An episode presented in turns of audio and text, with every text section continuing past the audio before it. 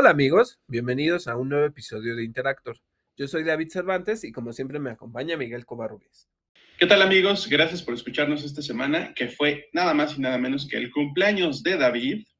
felicidades a David. Muchas felicidades David. Sabemos, porque ya me contaste que te la pasaste muy bien y felicidades de parte de, pues quiero, quiero, quiero pensar que de parte de todo el público de Interactor, ¿verdad? sí, gracias.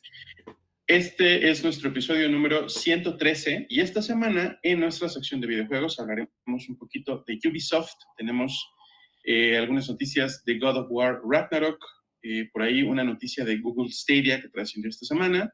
Tenemos noticias de Xbox, eh, particularmente los títulos de Game Pass que podrán jugar durante este mes. Una noticia por ahí también de World of Warcraft, algunas noticias de CD Projekt Red y de Overwatch. En nuestra sección de cine, series y streaming, eh, pues entre las noticias de toda la semana también hablaremos un poquito de cadenas de streaming.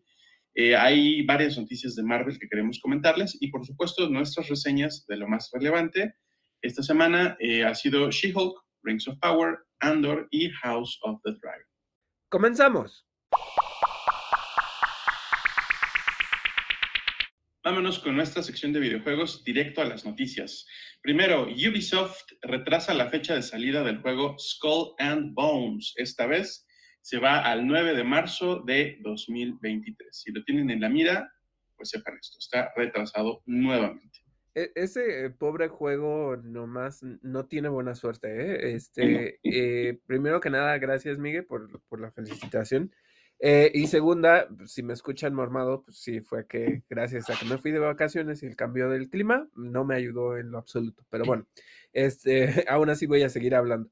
El chiste es que este pobre juego, pues se supone que iba a salir a finales de este año y justo iba a salir en estos meses. Y resulta que nomás no sale y nomás no sale y nomás no sale. Era la apuesta de Ubisoft a una historia como de justo de piratas y de estas dinámicas que yo creo se afianzaron desde el inicio de Assassin's Creed 3 y Assassin's Creed, este, ¿cómo se llama el de los piratas? Este, Black Flag. Black Flag, donde justo se mejoró todo el sistema de barcos y todo. Em, y que ya habíamos hablado un poquito como que tiene toda esta customización y todas estas cuestiones, pero nomás no sale. Y entonces ahora ya lo retrasaron tres meses hasta el próximo año. Bueno, este, esperemos que siga habiendo jugadores que lo estén esperando con emoción eh, y que lo disfruten para marzo del 2023. Y, también ojalá que a cambio de los retrasos venga un juego súper bien terminado, ¿no? Claro, también eso, eso puede ser. O sea, yo, diría, Ubisoft, pues si lo que quieres es también ganarte tiempo para eso, pues es más, más franco, ¿no? ¿Para qué estar tratando de acelerar tiempos? Si, Lo voy a poner así, no creo que tanta gente esté tan emocionada por este título como para que digas, ya, ya sácalo porque, o sea, no es como un otro, otro, ¿no? Que, que, a lo mejor la gente lleva esperando tantísimo. Pero bueno, esa es una de las cosas. ¿Qué más tenemos de noticias, Miguel?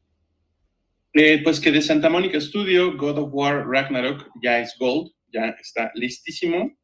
Si lo tienen reservado, pues bueno. Sí. Platíquenos en cuanto salga. Eh, por cierto que pues recuerden que lo van a encontrar en dos versiones para PlayStation 4 y PlayStation 5.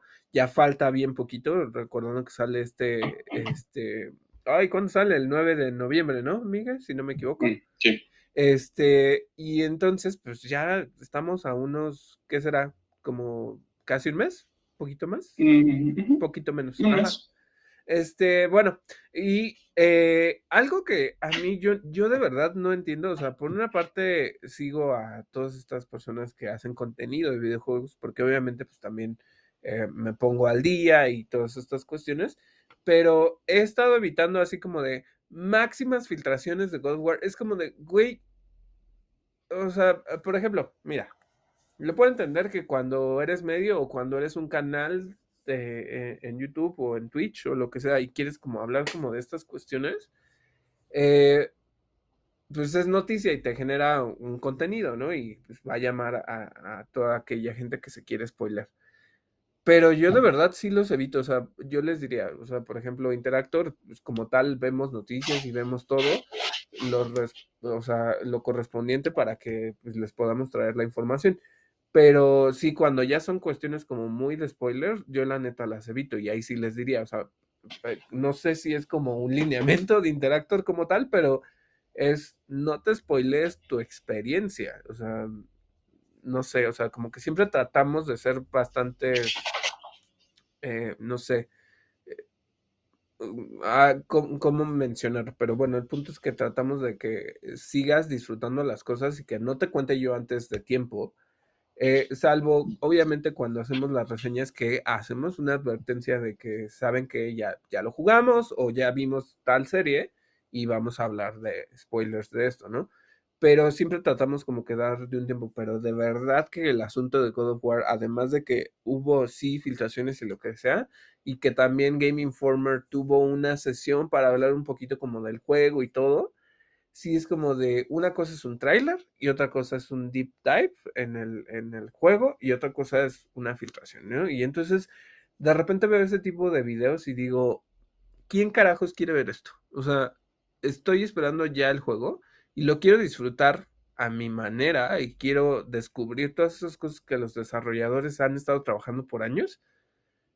¿Por qué querría ver ese tipo de videos? Pero bueno, también entiendo que hay gente que sí disfruta mucho spoilerse las cosas y es como de, bueno, eh, allá ustedes, pero justo hablar como de esto de que, por ejemplo, cuando salga el juego en noviembre, pues sí lo vamos a reseñar pero vamos a dar un poquito de tiempo, va a hacer la reseña sin spoilers para hablar específicamente como del gameplay, de cuál es la experiencia general, para que lo tomen en cuenta, ¿no? Pero sí, este tipo de contenidos, estoy súper en contra de eso.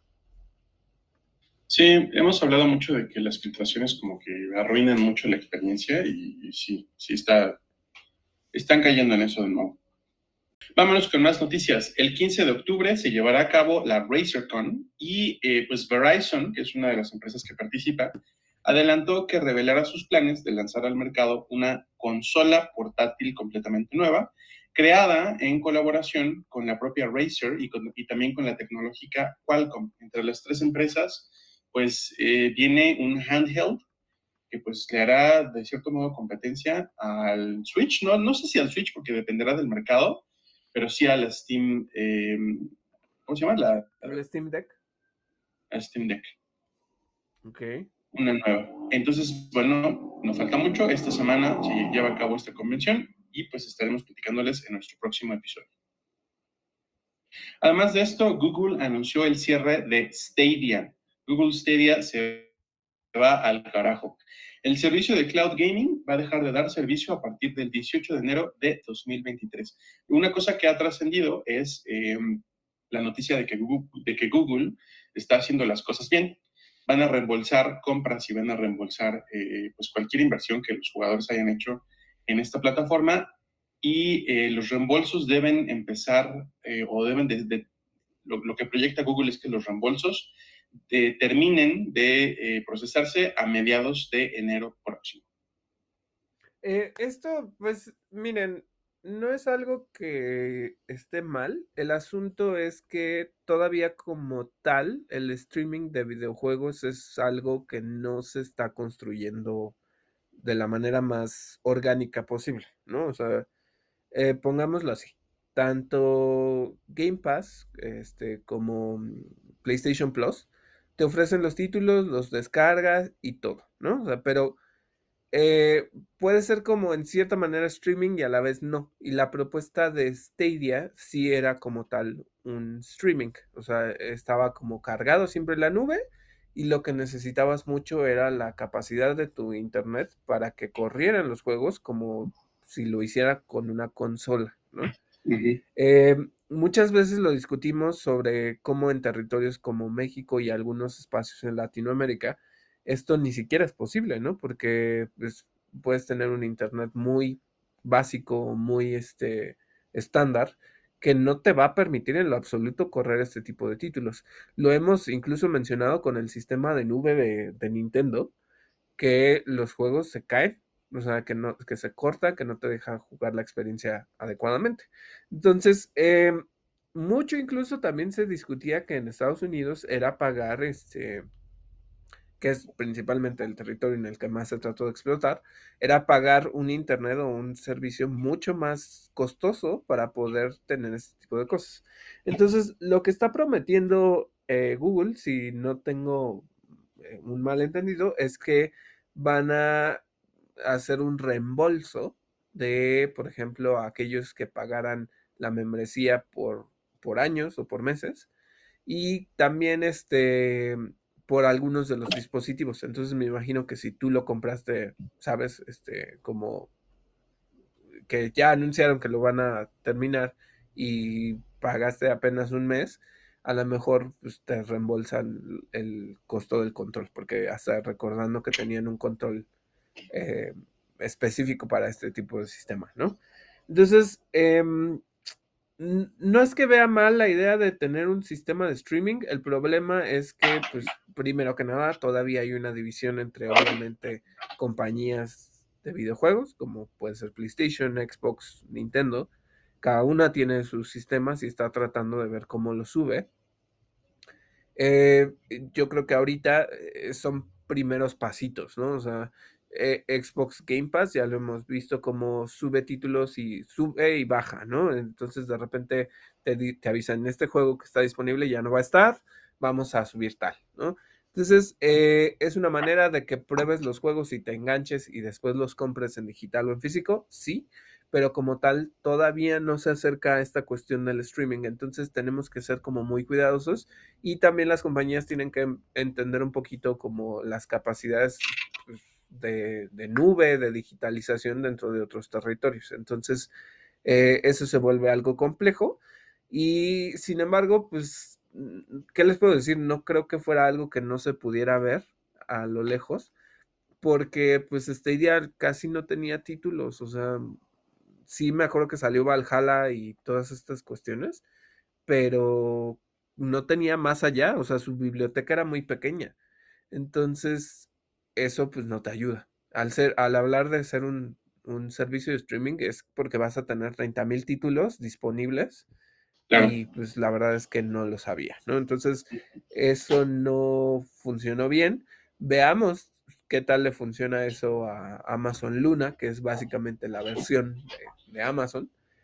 Em, pero probablemente, y, y, lo puedo ver un poquito así, quienes en algún momento puedan expandirlo hacia allá son, pues yo creo que Xbox y PlayStation y Nintendo. No le veo como tanto, eh, sobre todo porque ahorita ya hay que si Ubisoft Plus, que si este EA, quién sabe qué mamada, o sea, hay un buen de cosas que se están integrando, pero incluso se están integrando dentro de las mismas plataformas, porque por ejemplo la de Ubisoft Plus, si ustedes tienen PlayStation Plus en México, eh, ya está como integrada y pueden descargar los juegos a través de ese modo. Pero por sí sola no funciona. Ese es el, ese es el asunto. Es que, veámoslo así, sí estamos en una situación en la que es centrado en la consola como tal. Entonces, hasta que de verdad ya funcionara algo en el que no necesitas de un equipo para jugarlo, entonces, hasta el momento como que siento que tiene esa prevalencia sobre marca de consola. Pero pues bueno, lástima que pues ya terminó ese proyecto de Google y ni modo, a ver qué cosas nuevas presentan en algún momento. Ojalá que le den continuidad a los recursos que tenían destinados a Stadia pues, para desarrollar algo más accesible, ¿no? Claro, o que hagan o que conserven los estudios de juegos para para que hagan otras cosas, ¿no? O sea, que se les puedan vender a terceros. El chiste es que pues, no, no le perderían. No, no, para nada. Y, qué bueno que estén haciendo reembolsos. Qué mal que se le que se considere como un gran logro, porque significa que el estado del mercado es tal que los reembolsos son una cosa rara, ¿no? Sí, claro. Vámonos con más noticias. Esta semana ya por fin salió Overwatch 2. Salió al mercado y ¿qué creen? Eh, si no han estado pendientes de las noticias o si no han intentado jugar el juego, porque ha estado difícil entrar a jugarlo, pues eh, se estrena esta, este segundo título en medio de pues, una ola de ataques cibernéticos que le han impedido a la gente eh, accesar a, pues, a, las líneas de juego. Eh, incluso, bueno, ha habido ya hasta disculpas de parte de Blizzard diciendo que, pues, sorry, ¿no? O sea, ha sido un estreno bastante atropellado, pero están trabajando en ello, ¿no? yo creo que los han puesto a marchas forzadas. el título original ya salió de línea, ya no se puede jugar el primer Overwatch. Eh, entre otras noticias, se ha hablado un poquito de eh, que los jugadores que sean completamente nuevos, pues cuánto tiempo van a tener que invertir en el juego para eh, poder ponerse al nivel de los otros jugadores, sobre todo en aspectos estéticos, ¿no? En cuánto tiempo vas a poder desbloquear a todos los personajes, cuánto, cuánto te va a llevar. Se ha hablado mucho de cuánto tiempo van a tener que invertir los jugadores para ponerse, pues, digamos que al corriente, ¿no? de cuánto de eh, primer Overwatch le van a poder conservar, eh, bueno, etcétera. Es, es un gran, gran, gran estreno de juego porque ha dado mucho de qué hablar, porque ha estado en todas las noticias, en todos los medios, eh, pero pues no por las mejores circunstancias. Y sin embargo, no es precisamente responsabilidad de Blizzard, ¿no? O sea, el tema de, haber sufrido ataques cibernéticos, pues yo creo que es grave para, para cualquier compañía. Sí, claro, no, no es una cuestión que esté bajo su control. Em, sí, mucha gente incluso decía, bueno, pero ¿qué pasa con los que compraron la edición física de Overwatch? Porque antes sí venía en disco y después pues obviamente ya se suben como las 30.000 versiones. Pues el asunto es que este, básicamente el disco ya funciona para exactamente lo mismo. Si ustedes tenían el disco del Overwatch 1, les funciona para el 2, porque como dijo Miguel, ya dejó de existir el 1. Entonces, este, pues está, curioso que salgan como todas esas cuestiones, pero son las primeras semanas de salida al mercado, entonces eh, denle un poco de tiempo. Yo creo que si ustedes son fans, pues al final esto se puede ir arreglando con parches y pues también este que se mejoren pues las cuestiones de los servidores y todo eso, ¿no? Entonces, poquito a poquito. Yo creo que pueden disfrutarlo muchísimo si se esperan un poquito. Sí, así es. Eh, la otra noticia que les tengo es eh, que se anunció Need for Speed Unbound. Es un nuevo título de la serie de carreras. Eh, está desarrollado con un nuevo motor gráfico, novísimo motor gráfico. Lo que prometen con este motor es gráficos, valga la redundancia, en 4K y a 60 FPS. El juego va a estar disponible sorpresivamente a partir del 2 de diciembre. O sea, es un juego que mantuvieron como en secreto y ¡pum! ¿no? En diciembre está, sale el nuevo Need for Speed. Va a salir para PC y para consolas de nueva generación. Se ve súper padre el juego. Eh, yo hablaba de esto con, con, Lex, mi novio, seguido, seguido lo, lo menciono, eh, porque decíamos, no es Forza, ¿no? Y es un juego que está eh, procurando no parecerse a Forza, pues justamente porque Forza puso, yo creo que puso la barra hasta el cielo, ¿no? Eh, la barra en cuanto a, detalle gráfico y a, sobre, sobre todo en el apartado gráfico, ¿no? Porque es el juego de carreras más bonito que se ha hecho en la vida. Y pues no es lo que busca Need for Speed. Eh, es un juego que se ve divertido desde el principio, que tiene una estética como un poquito, como mezcla de animación. Que va a tener, al parecer, muchas carreras urbanas en entornos urbanos más que llevarte a la montaña, como si, como si hacían otros títulos de, Need for Speed. Y por supuesto, este, las modalidades de persecución, ¿no? De, eh, como son estas carreras, como siempre se ha tratado de estas carreras como ilícitas, pues siempre te sale la policía y tienes que evadir a la policía, ¿no? Y se ve de verdad divertidísimo y padrísimo el juego, se ve increíble. Se me antoja mucho jugarlo y pues seguramente estaremos probando, probándolo en Xbox Series X. Ah, qué bien. Justo, ¿no? Igual y luego nos traen una, una reseña al respecto, pero como dijo Miguel, siempre uh, Need for Speed ha tenido como una diferenciación de los diferentes, diferenciación de los diferentes. Este, bueno, sí, es, eh, tiene algo particular que lo separa de los otros títulos de carreras, ¿no?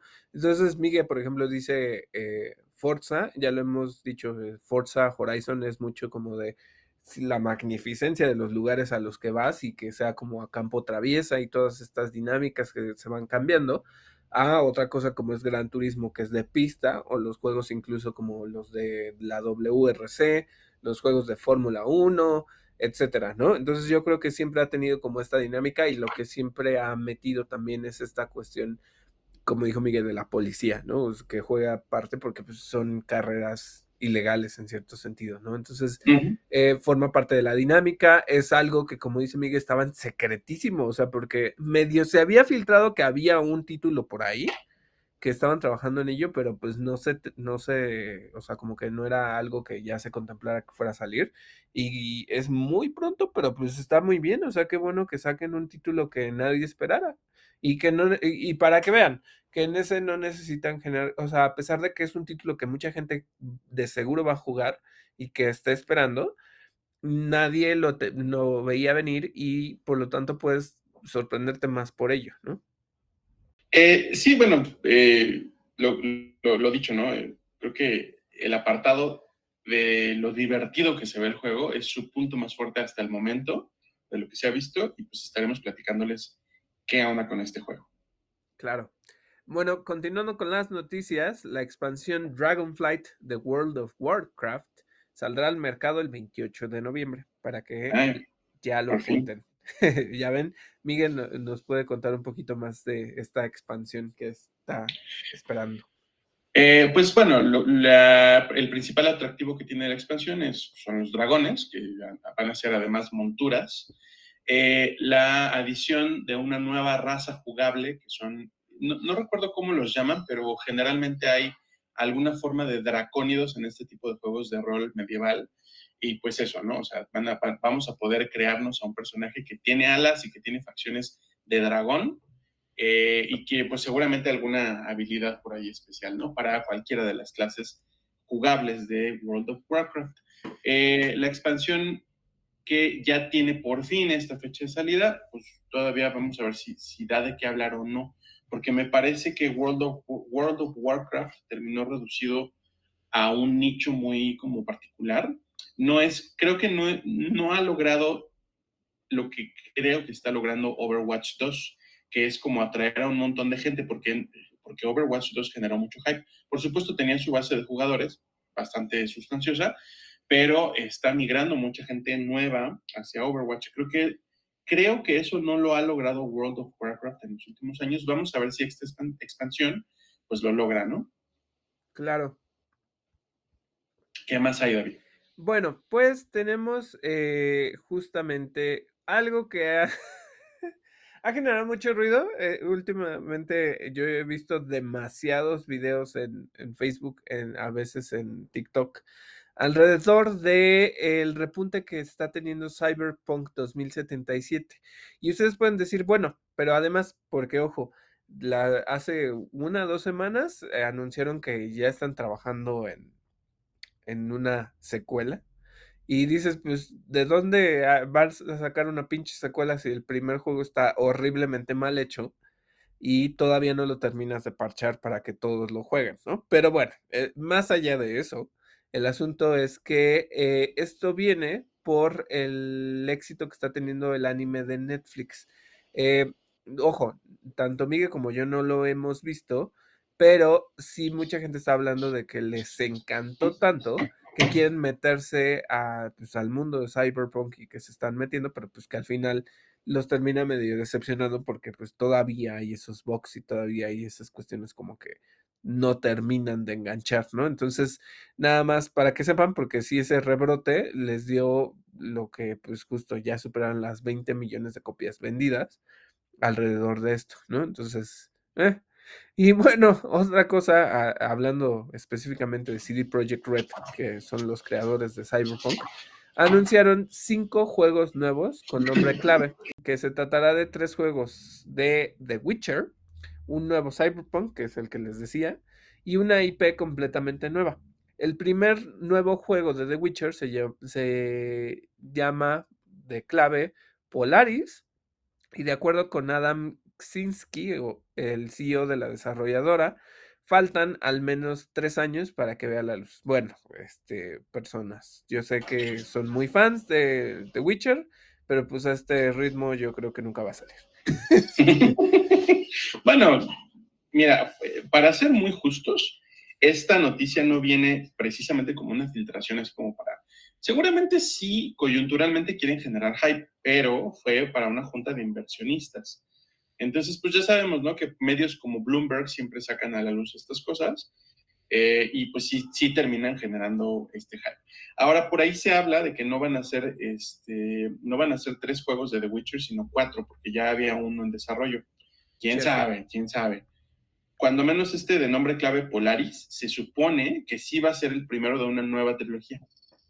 Pues ojalá, ¿no? O sea, es que yo creo que es de estos juegos que mucha gente de verdad desea y pues ojalá le pongan mucho cariño como a los anteriores. Pero pues como dice Miguel, hay algunas cosas que se han reparado mejor por parches de los fans que por justo lo que ha hecho CD Projekt Red. Así es, aunque eso ya no es nuevo, ¿eh? Ya los que jugamos Skyrim sabemos que, que la comunidad de modders fue la que arregló el juego. No, yo sé, pero pues eso, o sea, estándares, ¿no? Básicos de que te tendría que sacar un juego funcional. Eh, queda todavía el misterio de si esta nueva trilogía va a ser una continuación o un reboot o un soft reboot o qué onda. No sabemos. Yo, yo espero que no rompan la continuidad, no tiene ningún caso. Pues sí, tal, vez sí sean nuevas juegos, nuevos juegos con, eh, como dices, este soft reboot. Pues ya veremos, ahí estaremos platicándoles. Sí.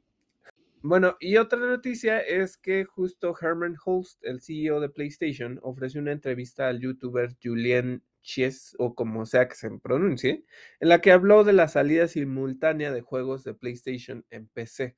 Eh, lo que menciona es que los juegos live service podrían salir el mismo día en ambas plataformas, mientras que otros juegos exclusivos podrían tardar un año en estar disponibles para computadora. Entonces, eh, esto es algo que ya había mencionado antes, o sea, es funcional para ciertas cosas. Ahorita hay mucha gente que está disfrutando específicamente de God of War, de Spider-Man, de Horizon, y pues la gente está como muy emocionada por esto. Sin embargo, eh, al hablar esta exclusividad es que obviamente los títulos no van a llegar en, el preciso momento, ni incluso hablamos como de un gap como de tres años y aquellos títulos que sí suelten directamente en la plataforma de PlayStation Plus son los que no va a ser tan, este, tan eh, directo. Sin embargo, o sea, pueden pasar a lo mejor unos dos, tres meses en, en que lleguen a la plataforma.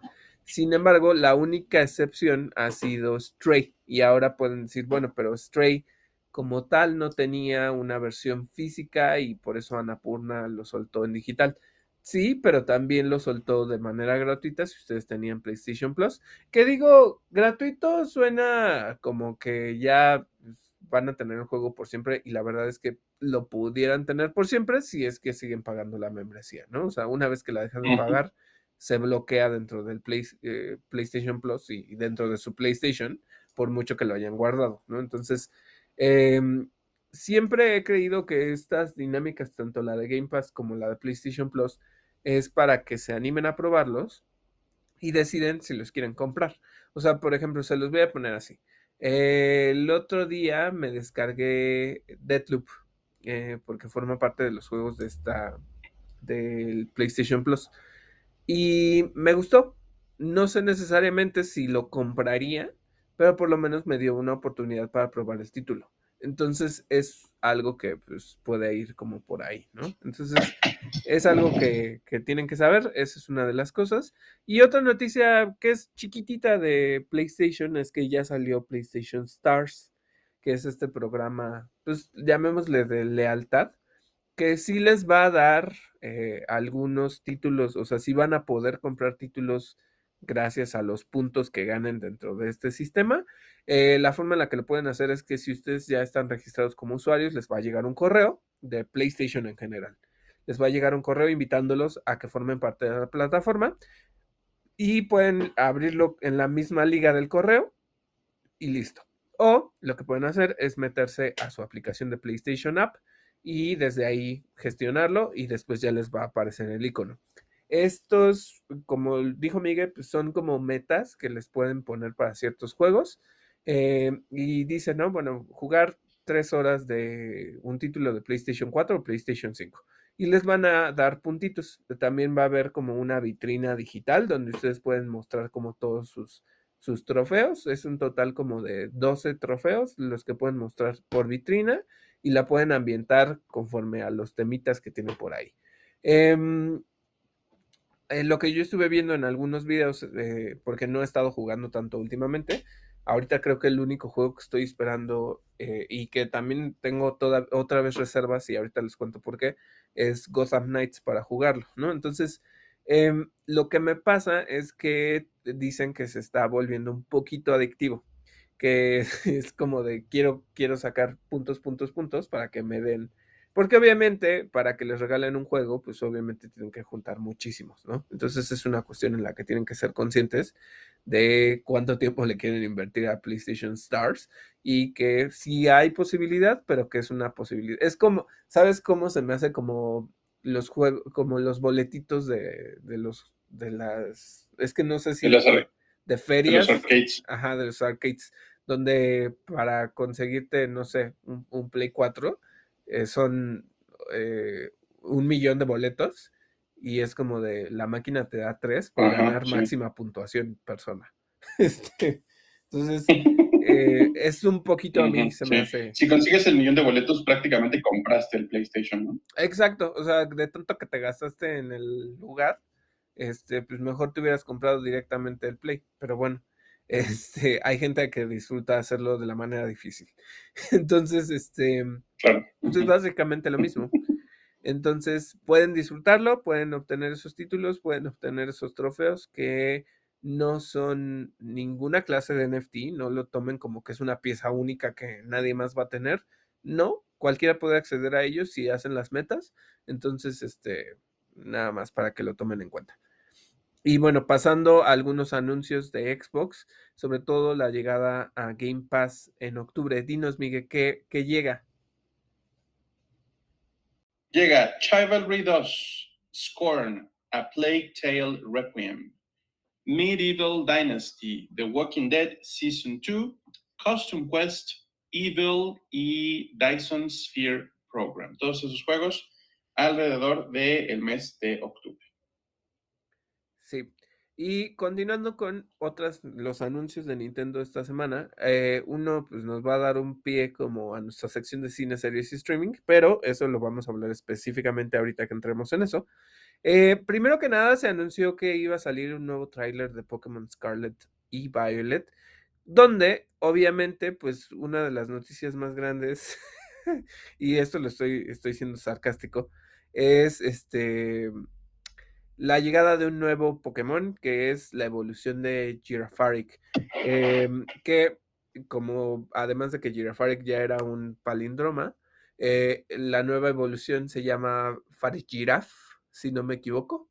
Y este, bueno, pues incluso el mismo tráiler se hace burla, es, es, muy meta, este, porque dicen, ¿cómo? O sea, hagan de cuenta que la evolución es que la, hagan de cuenta que está como el cuerpo de la, del, ni siquiera puedo llamar que Girafari que es una jirafa, es una jirafa atrapada en el cuerpo de un caballo, porque está chiquita, o sea, no tiene un cuello largo.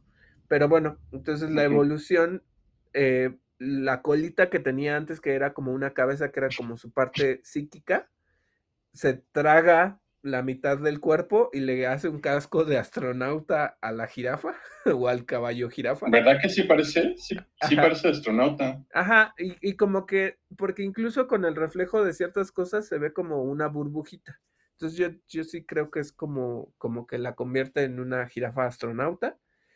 Y este, y dice, pero ¿qué es lo que pasa? ¿Su cuerpo se ha convertido en su en su cola o su cola se comió su cuerpo. Algo así dice el, el, trailer, ¿no? Entonces, este, ese es uno de los nuevos. En la semana anterior, justo que no estuve, em, sacaron el, eh, un nuevo, mm, es que no lo voy a llamar un nuevo Diglett, pero es una vertiente de Diglett. Si fuera como una cuestión zoológica eh, o sutópica, eh, hablaría yo de que es como una variante de un animal, o sea, como un pariente, porque, pues, por ejemplo, tenemos a los tigres y a los leones, ¿no? Son felinos y, todo, pero no necesariamente pues, son, son de la misma especie. Em, entonces, bueno, ahora va a haber una, una vertiente de Diglett que se llama Wiglet. Y bueno, además de que encontré muchos memes, tanto muy burlones en un sentido sexual, este, ah, es como una anguilita. No sé si ustedes han visto como de estos, como lombricitas que salen de la arena y se mueven. Bueno, pues Wiglet, que además de wiggle, que es este movimiento como de agitarse en, inglés, pues es un diglet mm, slash marino o de, como de la playa, ¿no? Entonces, este, esa es la nueva versión que existe. De nuevo, variante, no versión. Entonces ese es otro de los nuevos Pokémon. Al parecer, y eso se los pongo así, en este tráiler, pues es un tráiler de 15 minutos, donde se ponen a hablar como de la aventura de cuatro estudiantes diferentes. Eh, ya habíamos visto como que pueden ir a perseguir como la ruta de los campeones hacia los, o sea, donde vemos cómo hay diferentes gimnasios y donde pueden vencer a los entrenadores. Esa es una de las rutas. Otra es como de estos animales secretos, bueno, de los Pokémon secretos, este, que están como, que eh, se me hace como un poquito una variación de la dinámica de los alfas en Pokémon Legends, que son estos Pokémon más fuertes. Y este, mm, bueno, otra cosita que le sumaron es que en lugar de que en esta versión haya curry para prepararle a los Pokémon, no, en esta hay este sándwiches. Porque eso está en español. este, claro. ¿Sabes? O sea, si hubiera sido tapas Pokémon, pues lo entiendo. tapas. Pues sí, ¿no? O sea, que, les vas a preparar. Paella. O paella. Pues sí, claro. Este, les hubieras preparado paella a los Pokémon, pero no, les vas a preparar sándwiches. Porque me imagino yo que supongo que el jamón ibérico y las aceitunas. Este, eh, bueno, ya. Más allá de eso, Mira, es, eh, eh, el otro día me encontré un video muy estúpido de que decía, em, en Pokémon, en el mundo de Pokémon, la gente se come a los Pokémon y se acaban como que, eh, pues se comen, por ejemplo, la, leche de las Milk Tank, que son las, la Mumu Milk, y se comen, no me acuerdo qué, pero que en un episodio, pues Ash tiene tanta hambre que se imagina el filete de un Magikarp y no sé qué tantas cosas. Pero que de acuerdo con eso sí hay, hay como filetes de cosas. Entonces voy a hacer mi mal chiste hablando de los sándwiches Pokémon y como son de, jamón y de este, aceitunas, pues a lo mejor está, son hechos de small leaf y de lechonk. Pero este no, por favor. bueno, esperemos que no. Pero, este, bueno, esa es la nueva dinámica de alimentación. Va a haber como el picnic, van a poder mandar a sus Pokémon a pelear como con los demás. Em, va a haber Pokémon que no son necesariamente shiny, pero que van a estar como terrastalizados desde un principio y entonces mm. eh, los van a encontrar ahí afuera. Eso está como diferente, está bonito, lo que dijeron, pues la dinámica de incluso los, saben, como los dens, donde van a poder encontrar otros Pokémon que están terrastalizados, eh, un poquito como de las peleas, algo que me llamó más o menos la atención es que dentro de los, estos campamentos del, de los Star, creo que se llaman, eh, ajá, de que son estos la patrulla galáctica 2.0. Exacto. Eh, va a haber un buen de Pokémon, o sea, como 30.000 Pokémon sueltos ahí que te van a ir atacando poco a poco. Entonces tú tienes que ir atacando con tus Pokémon de uno en uno hasta vencerlos a todos y luego ya va a salir la camioneta Pokémon a atacarte con, la líder de, de, eso. Eso está como por ahí. Siguen sin hablar específicamente si Cyclizar va a ser como la primera versión que te van a dar o si te van a soltar a los legendarios desde un principio, como que todavía la dinámica de los legendarios no se explica tanto, pero está bien, o sea, no, no causa mayor asunto. Y pues el juego se ve bonito en algunas cosas, salvo una de las, este, te mandan como una misión a buscar a un Sonflora para que puedas tener una batalla en uno de los gimnasios. Y el frame rate de los Sonflora se ve horrible se ve horrible porque se ven así todos pixeleados y se ven este que caminan así lentos, este, como desfasados. Pero fuera de eso, eh, pues el juego se sigue viendo bien. Yo ya lo espero y, creo que, ojalá o espero que ya sea el último tráiler, porque pues ya no falta tanto. Este juego sale el 18 de noviembre, entonces, eh, pues nada más para que lo tomen en cuenta, ¿no? Otra cosa. Es el. Perdóname, es el Black Adam de Nintendo. Ya, por favor, déjenme sacar atrás. Ah, oye, sí, no. Eh, bueno, entre eso y She-Hulk, que también ha estado saque y saque ah, y saque este trailers. Mm, ya. bueno, este. Otra cosa que tenemos es que, a propósito de Scarlet y Violet, el 11 de noviembre comenzará un Splatfest. Si ustedes ya tienen Splatoon 3 eh, será este crossover con Pokémon en el que podemos elegir entre tres equipos. Eh, recuerden que los Splatfest eh, se dividen y entonces ustedes pueden ir participando en los torneos. Y se van a dividir en tres equipos que están inspirados en Sprigatito, fue Coco y Quaxley.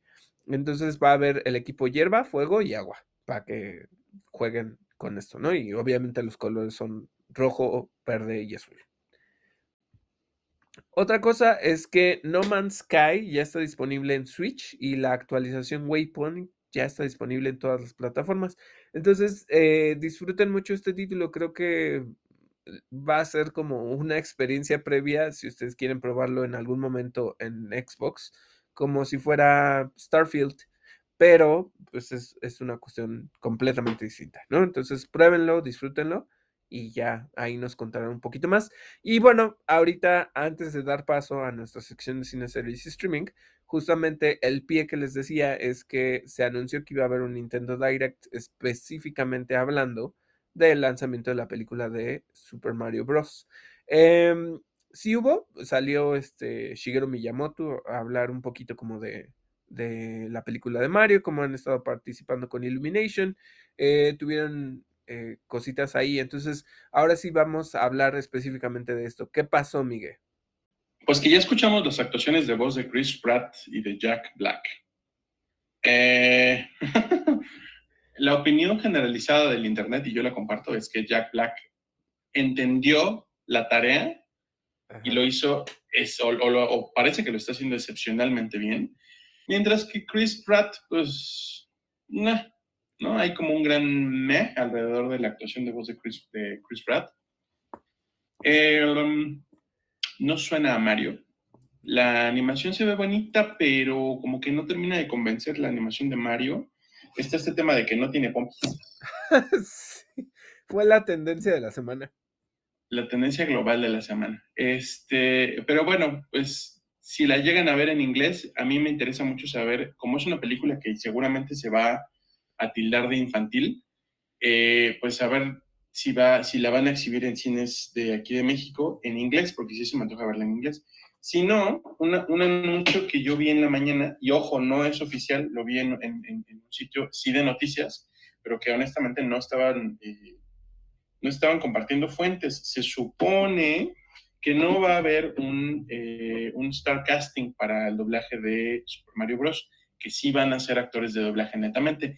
Y uno de ellos es este Yamil Atala. Si ustedes veían Los Caballeros del Zodíaco, pues él era Ayoria y pues bueno, ha hecho infinidad de papeles. Se supone que él va a ser la voz de Mario, ya veremos.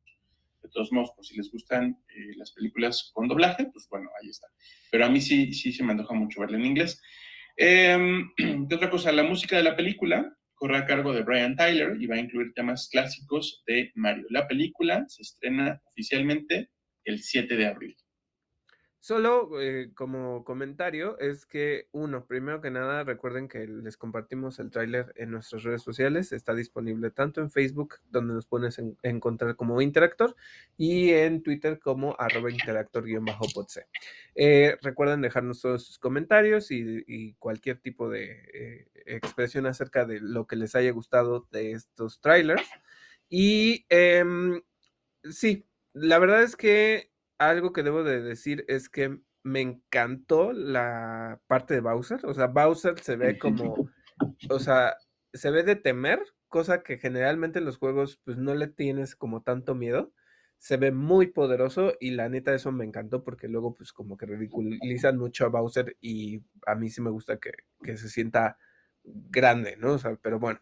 Entonces, esa es una cosa, y que como dice Miguel, la neta es que sí, Jack Black sabe hacerlo, o sea, tanto ha hecho el doblaje de Poe y ha hecho diferentes voces y, y sabes, ¿no? O sea, se, se, siente distinto, o sea, sabe modular su voz.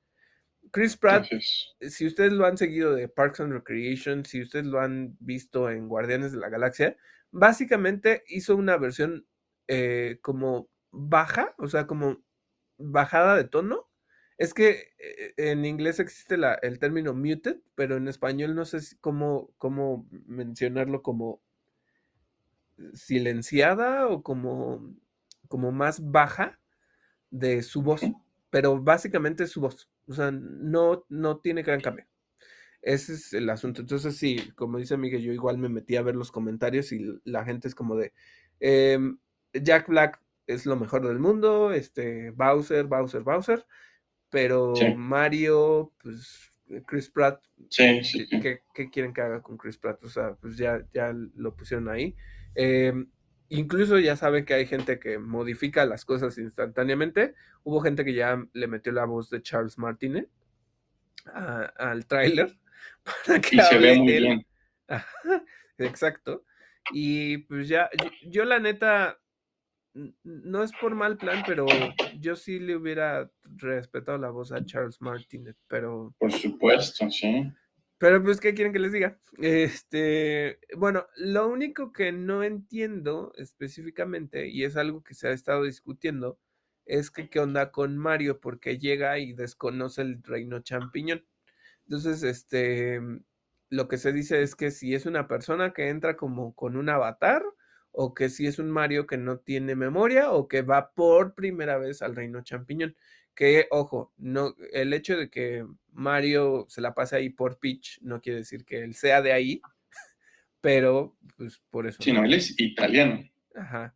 Entonces, este, no sé cómo vayan a tratar como la temática de Mario, de dónde viene, o sea, a lo mejor pues eso lo van a ir explicando poco a poco, pero como que la gente empezó a tener dudas al respecto de eso, pero se ve muy muy bien, este, incluso Jack Black ya tuvo en una Comic Con, no sé de dónde, ya empezó como a hablar un poquito más de, de cómo va a ser su Bowser, este, les digo que en, en el Direct pues este sacaron al estúpido de Chris Pratt y a y al mismo Jack Black a hablar un poquito. Yo esperaba que sacaran a, a Anya Taylor Joy, pero pues no, eh, sale este Keegan Michael Key como Toad. Y la neta, la secuencia de los pingüinos es lo mejor del mundo. sí, sí lo es. Eh, y bueno, no dejen de escribirnos sus impresiones de este tráiler. Y si ustedes saben dónde están las pompis de Mario, díganos. sí. Es que, miren, lo que pasó es que dicen que pues Mario pues, siempre ha sido llenito, ¿no? Y que siempre ha tenido trasero. Eh, pero que pues está completamente desnalgado en el, en el póster y pues también en la película, ¿no? Entonces mucha gente empezó a decir, háganle lo que a Sonic, si lo, si lo pudieran mejorar, rellénenle el trasero a Mario. Ok, ok, personas, si ustedes quieren que sea este, eh, ¿cómo, ¿cómo, es? Este, body positive, está bien. Aunque si también no tiene trasero, pues también es una forma de body positivity. Sí, sí, pero sí nos falta, sí le falta carnita a este Mario. ok. Bueno, ¿qué más tenemos? En fin.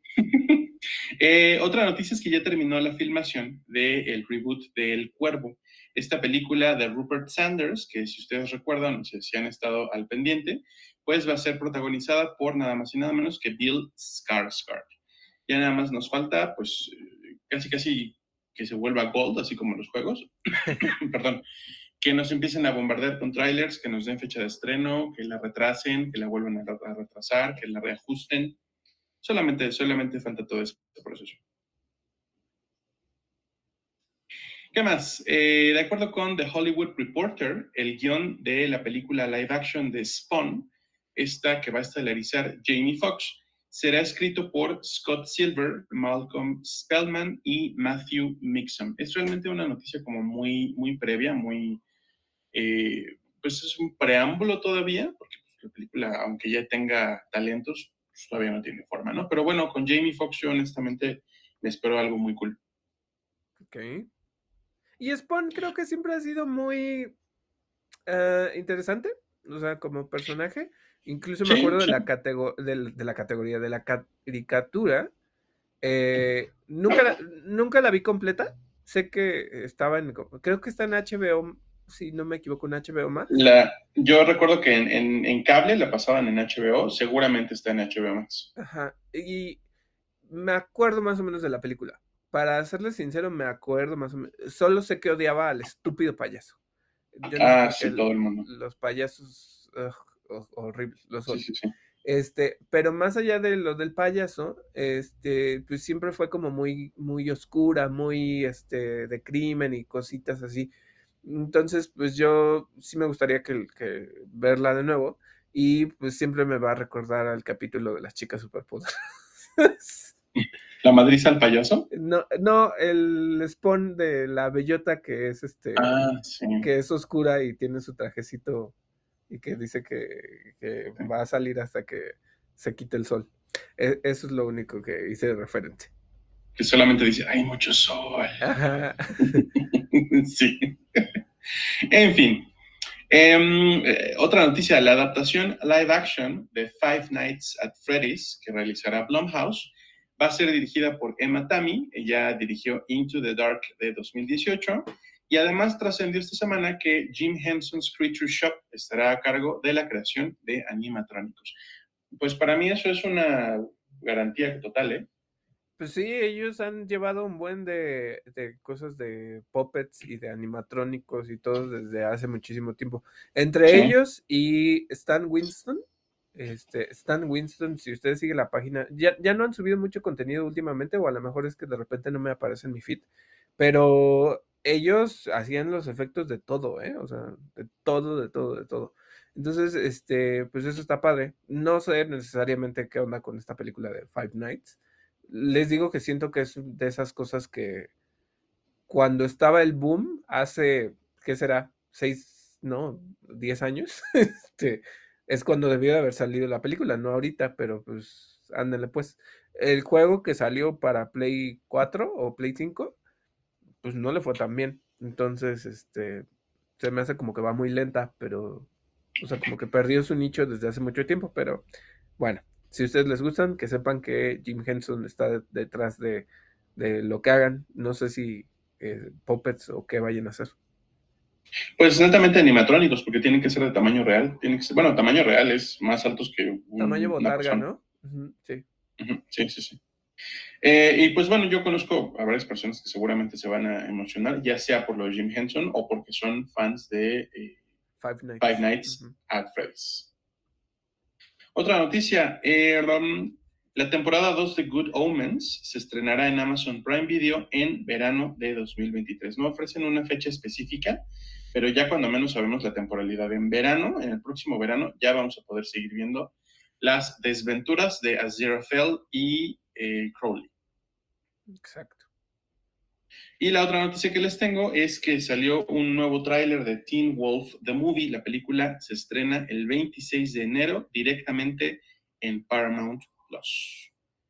Por cierto, ahorita que hablaste de Amazon, tengo de nuevo viene mi rant con Amazon no sé qué demonios les pasa, que primero que nada no anunciaron nunca que ya iban a subir Choc. Y les, les recuerdo que pues estuve como esta plática dentro de, de los comentarios de una publicación de Amazon, donde mucha gente me empezó a, copiar así como de, ay, David ya la subieron, no sé qué tanto, dentro de los mismos comentarios, ¿no? O sea, porque muchos eh, dijimos, no, es que no la han subido, que no sé qué tanto. Bueno, pues descubrí que, o sea, como que la subieron al catálogo, pero no la podías ver. Y luego, dos días después, ya ni siquiera aparecía otra vez en el catálogo. Entonces, no sé qué demonios le esté pasando a Amazon, pero no suben Choc. es, es lo único que voy a mencionar. Antes de pasar a nuestras noticias de Warner. Bueno, específicamente, la primera noticia que tenemos, de acuerdo con Deadline, es que Emily Watson y Shirley Henderson se, se unieron al cast de la serie spin-off de Dune, que se va a llamar La Hermandad o The Sisterhood. Entonces, bueno, si a ustedes les gusta Dune, eh, este spin-off pues va a tratar como esta temática en específico y creo que pues está interesante, ¿no? Sí, sí, a mí la película me gustó mucho. Creo que si vienen como con la misma calidad y la misma idea, yo, a mí, completamente. Ok. Y otra cosa que tenemos es que, de acuerdo con The Rap, Ezra Miller participó en reshoots de The Flash, lo que indica que el estudio no se deshará del actor ni de la película. Eh, bueno, The Rap, eh, eh, una cosa, ¿no? Pues ya habían dicho que se tenía que meter a rehabilitación y todas estas cuestiones, y además de disculparse, entonces pues, me imagino yo que como tal no lo, no lo van a, este, a quitar de todo. Pero pues ya, es, es una cosa para comentar. Seguimos con esta idea de que The Flash es la película con la que van a reformar su universo o multiverso de DC.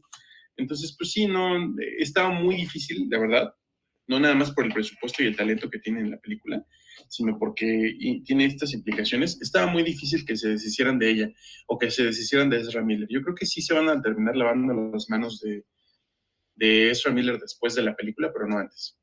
Mira, no tengo mayor asunto ya con Ezra Miller. Si o sea, creo que el, el, punto más grave es que de todo lo que le pasó, pues que realmente le den atención psicológica, ¿no? O sea, que, que realmente lo solucionen.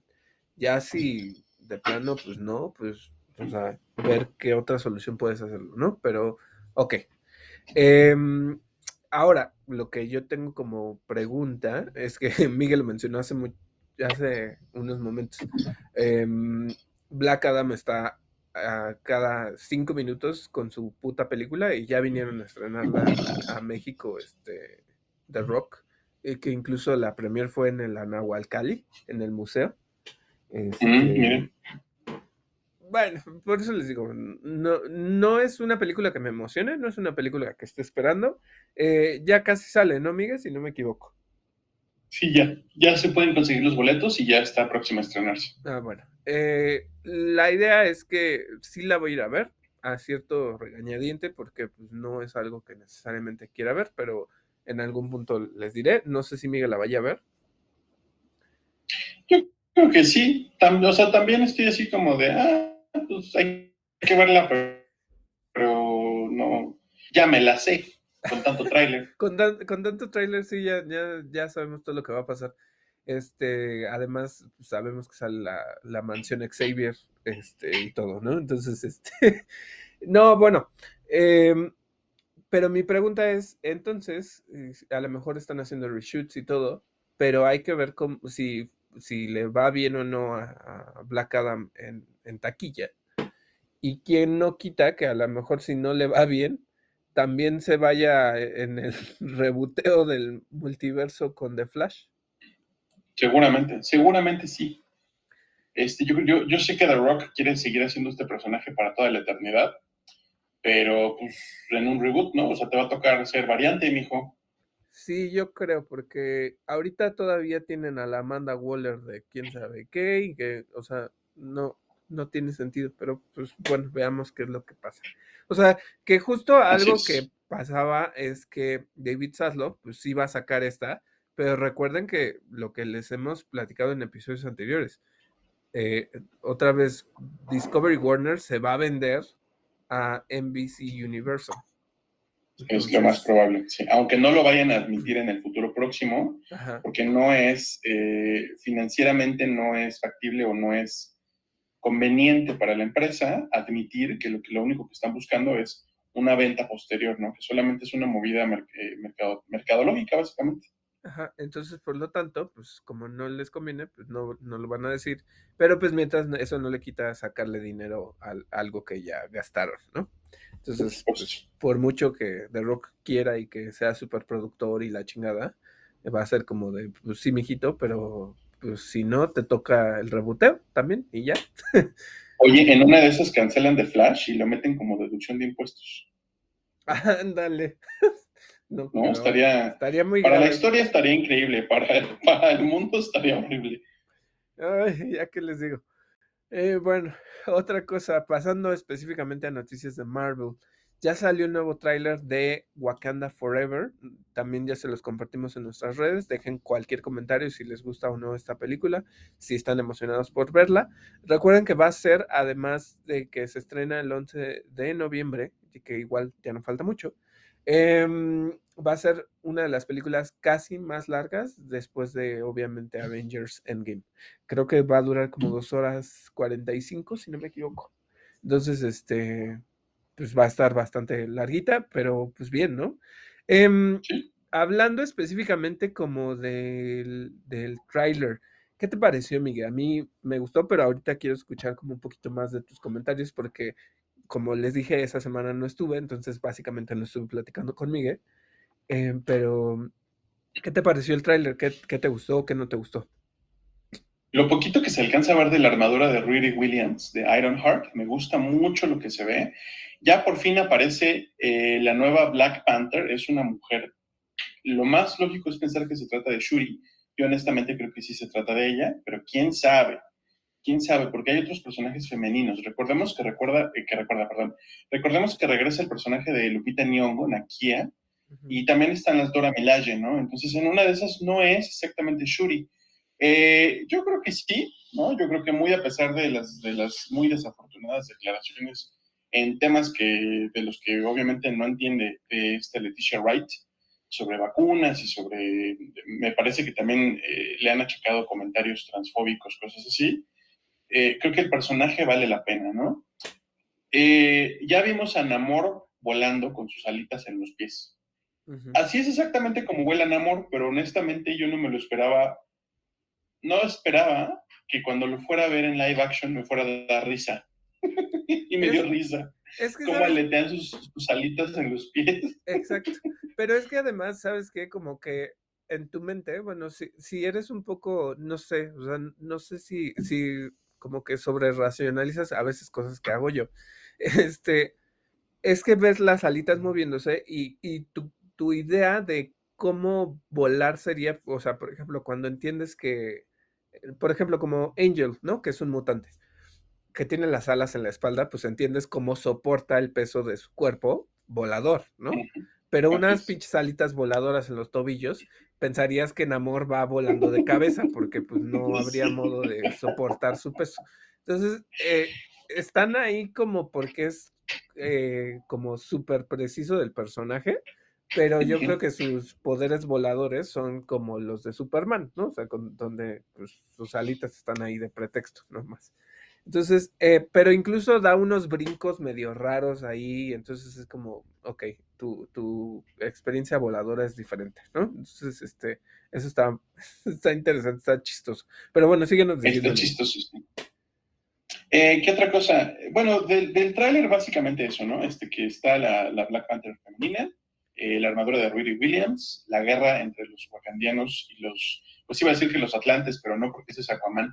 Los, eh, ah, sale Mbaku en el tráiler, y parece que Mbaku le está contando la historia. Me da la impresión de que están como pasando a Mbaku a este papel como de, de anciano, de anciano que le cuenta historias a los niños. Eh, y él es el que les está contando, ¿no? Que lo llaman Kukulkan, que, lo llaman la serpiente alada. y, supongo que se está refiriendo a Namor netamente, ¿no? Em, no sé, ¿a ti qué te pareció el tráiler? Me gustó mucho, o sea, creo que como siempre, ¿no? Sí va a ser una película muy centrada en la muerte de, Black Panther como tal, o de Chadwick Boseman, o de, bueno, de T'Challa. Eh, como dices, hay una opción, aunque eh, hay una opción de que escojan que si va a ser esta, ay, ¿cómo se llama la, la Dora Milash, que es esta Danai Girira, no me acuerdo cómo se llama. Este... La general. Okoye, este... Okoye, Okoye, ya. Gracias, Okoye. Sí, sí, sí. Este, o sea, podría ser Okoye, podría ser Nakia, como dice Miguel, o podría ser este Shuri, ¿no? Eh, sí, eh, hay, hay, un punto ahí, perdóname que te interrumpa. El punto de esto del Black Panther es que ya lo habíamos visto. La primera aparición de Black Panther en eh, El Soldado del Invierno, si no me equivoco, no es cierto, en Guerra Civil. Ajá. T'Challa, él es Black Panther y el rey T'Chaka no es Black Panther. No es que el rey tenga que ser el protector de Wakanda. El rey eh, eh, o la reina, la realeza es la realeza y pueden ser al mismo tiempo los protectores de Wakanda o puede que haya un campeón. Entonces no hay nada que impida que Nakia o Okoye sean la nueva Black Panther. Exactamente. O sea, sí, como dice Miguel, o sea, porque Shuri es la princesa de Wakanda. No, eh, y, está Ramonda, ¿no? También. Eh, digo que tampoco estaría descabellado, o sea, solo porque Angela Bassett es más grande, o sea, pero no quiero caer en esas cosas de edadismo, de decir es que ella está muy grande para ser este, la reina Ramonda. No, este, que diga la Black Panther. Em, no creo que tenga que ver por ahí, pero, o sea, yendo como algo más lógico, pues a lo mejor sí son ellos, eh, eh, alguna de ellas tres, ¿no? Eh, lo que me lleva a decir no creo es directamente Shuri, es porque básicamente en todos los pósters sale Shuri en medio. Entonces, este, pues no creo que sea otra persona que, ¿no? Eh, me gusta, me gusta como la dinámica, obviamente pues ya en entrevistas y lo que han dicho es, no sé si es Tlalocan o Talocan o no sé cómo, pero ese es el reino eh, atlantiano slash maya, que, como se llama ahora, y es donde viven los, los de, bueno, pues los no atlanteanos, pero estos seres de ahí. Eh, eh, lo que me, lo que no entiendo, o sea, creo que pues obviamente es lo que te está construyendo la atención del tráiler, es por qué van a atacar Wakanda, ¿no? O sea, porque el discurso de la reina Ramonda es que eh, empiezan a preguntarse qué pasa con Wakanda, porque pues ya no tiene un defensor tras la muerte de su hijo, ¿no? Eso es lo que ella misma expresa de que dicen, ustedes creen que ya no tenemos un, un protector y no sé qué tanto, y que, algo así.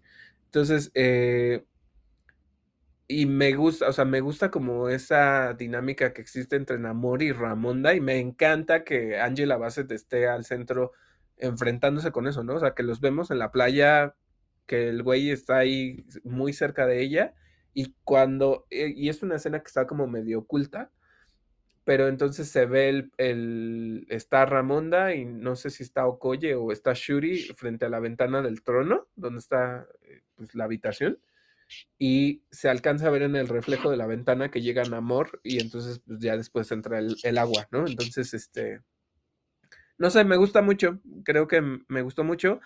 Eh, lo de Riri Williams se me hace un poquito como que está ahí como de extra. Y para, nomás para que tengan cuidado, no se metan a la cuenta de Hasbro Pulse, porque ya liberaron el juguete de Riri Williams con toda la armadura completa. Entonces yo ya me la spoileé y me imagino que por la expresión que acaba de hacer Miguel también ya se la spoileó. Sí, este, también. Eh, y entre que me gustó y no me gustó. Pero bueno, pues ahí está. Entonces, este, es que siento que está como de, ah, bueno, por cierto, les aventamos ahí a Riri Williams. Ah, bueno, pues está bien chido, pero pues ya, X. ¿no? Entonces. Oye, este, esta escena que dices en la que Namor está en la ventana de afuera del Palacio de Wakanda, parece como que, parece como que se va a aventar contra el vidrio, ¿no? Sí, o sea, como que yo creo que con la lanza la va a romper y, va a, aventar el agua o lo que sea. Porque a mí, a mí me dio la impresión, dije, a ver, ¿qué, va a hacer este güey? ¿Le va a dar un puñetazo a una ventana de vibranio? no sé. Dije, ¿es un amor no muy brillante acaso el que vamos a ver? Eh, no, yo creo que, este, o sea, yo me imagino este personaje como muy arrogante, muy, ah, este, muy, sabes, como muy, no violento, pero como que sí es como difícil de razonar con él. Ah, pues como Tenoch Huerta. Supongo yo que sí. fue, fue, fue, un cast eh, de acuerdo con el actor. De acuerdo. Entonces, bueno, esa es una de las cosas. ¿Y eh, ¿qué, dice este Tenoch acerca de, su personaje, Miguel? Pues eh, tuvo una entrevista con el medio Empire y lo que dice es que si es un mutante, está afirmando que es el primer mutante del MCU. El primer mutante, ¿a qué se refiere esto? Ya es muy difícil de decir.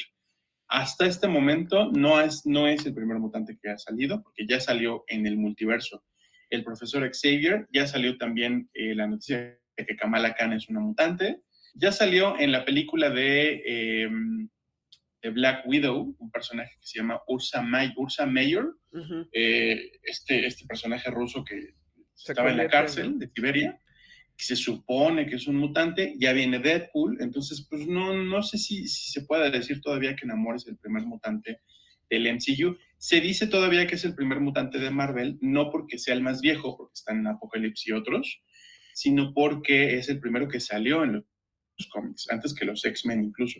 Eh, entonces, pues bueno, hay que, hay que ver todavía, ¿no? Si va a haber X-Men, yo quiero suponer que sí va a haber un Apocalypse en algún momento. Entonces, bueno, lo importante es que sí es mutante. Eh, eh, eso, es, es mutante. Es no solamente es de la gente de Talocan, también es un mutante. Originalmente lo que pasa con Amor es que sí es Atlante, pero Atlante mutante. Por eso es que como que se le considera así como híbrido y además, además de híbrido, mutante. y además eh, Aquaman, pero que puede. Eh, y, pues bueno, esa fue su declaración. ¿Qué otras noticias de Marvel tenemos, David? Bueno, eh, esto ya va a ser como hay mucho ruido alrededor de esto. Pero primero, eh, de acuerdo con Deadline, Michael Waldron será el guionista de Avengers Secret Wars. Y no saben la bola de comentarios así, cabrón, que hay alrededor de esto. Eh, primero que nada, recordando que Michael Waldron pues, creció por Loki, ¿no? Por la serie de Loki.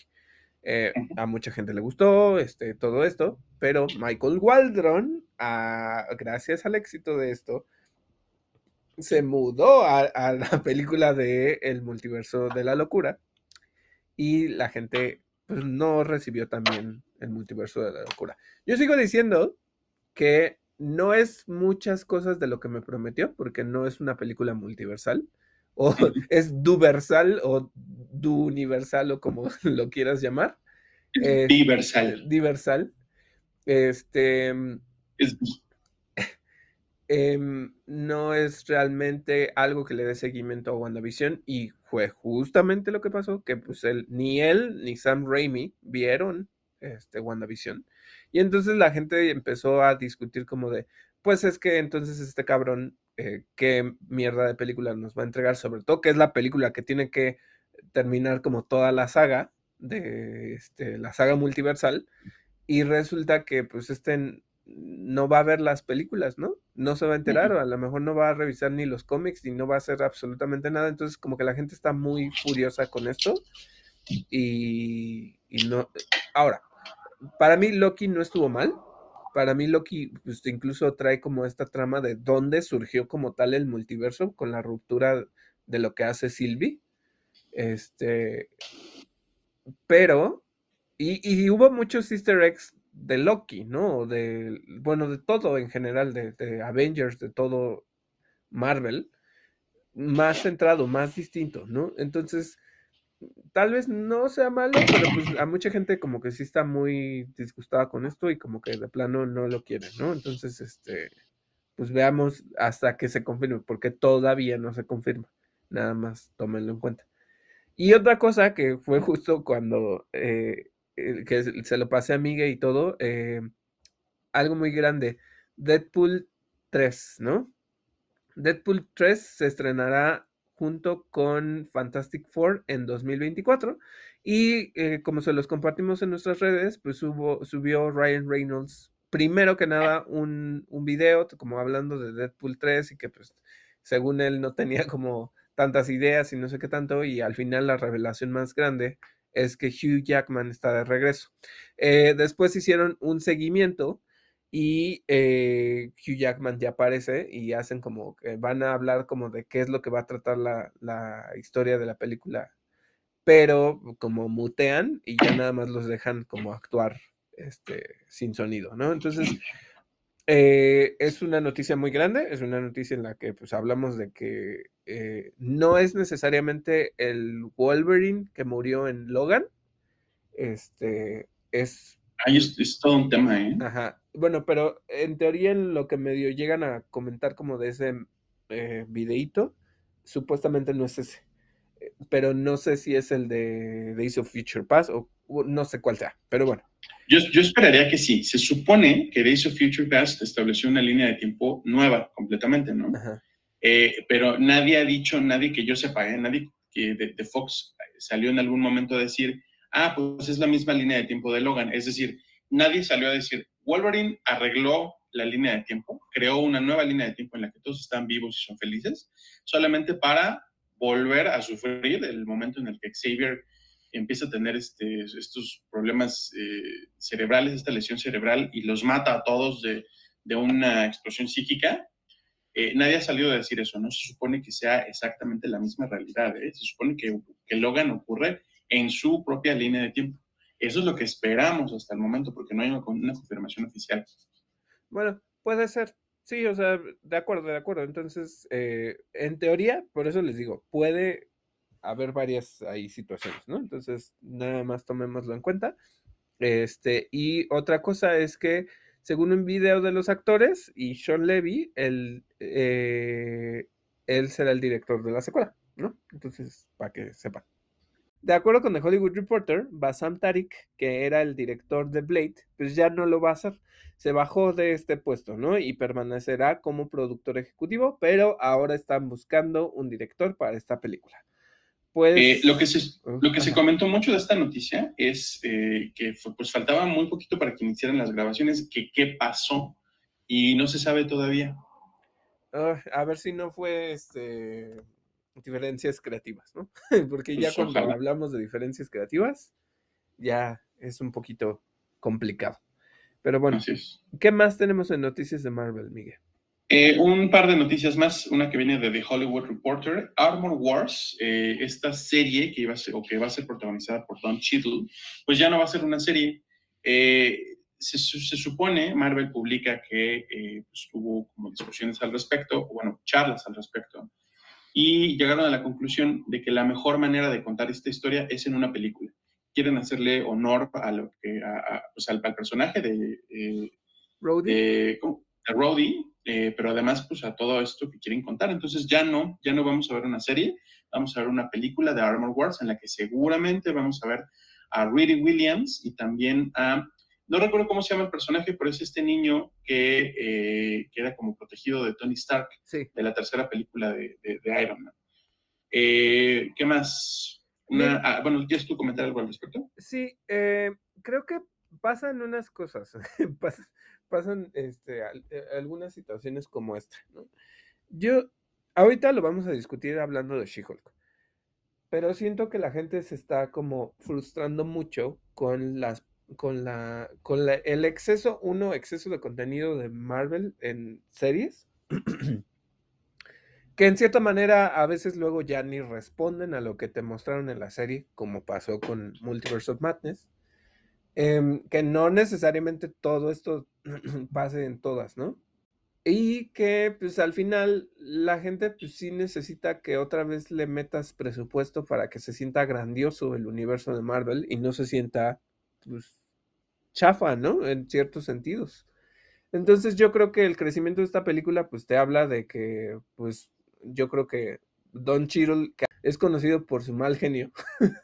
este pues yo creo que fue así como de no, pues no, o sea, ven que incluso como que no salía y no salía que si, si la serie y la chingada, yo creo que fue un, un, asunto así como de no, pues yo quiero una película, ¿para qué quieres una serie que, que a lo mejor apenas iba a conectar con el MCU, pero pues no lo sé, ¿no? Entonces, este, yo creo que es así, pero también puede significar, y digo, eso es mi especulación, un giro en reversa a, a, decir, ¿saben qué? Pues a lo mejor ya no va a haber tantas series de Disney Plus, lo que sí va a haber es más películas. Porque... ¿Crees que, ¿Crees que no les estén dando los resultados que esperaban las series? Yo creo que no. Yo creo que no. O sea, lo que pasa con She-Hulk, lo que ha pasado con Miss Marvel, o sea, porque, y ojo, también es una cuestión completamente distinta, ¿eh? Porque el, parte de lo que nos pasó con, eh, un, bueno, o sea, con las primeras tres series del, del MCU en Disney Plus, que fue WandaVision, eh, Winter Falcon, Falcon ajá. y este Loki, es que todavía estábamos muy en pandemia, todavía estábamos muy encerrados y todavía no teníamos como tantas opciones para salir y la discusión de si era un riesgo o no ir al cine. Lo que pasa con en este momento es que ya tienes más opciones para salir, ya no necesariamente estás encasillado en ver las series y entonces esta necesidad de eh, seguir absorbiendo contenido, pues ya no la necesitas tanto. Entonces, yo creo que ese formato, pues tiene que cambiar otra vez al cine para que atraigas a la gente y que sea otra vez una experiencia, porque ya no es el mismo momento, ¿sabes? Entonces, por eso siento que están decayendo las series de Disney Plus, además de cuestiones de presupuesto y cuestiones de, narrativa que una película jamás te va a dar, ¿no? Entonces, es, es como, yo siento que por eso se está dando esta reversión.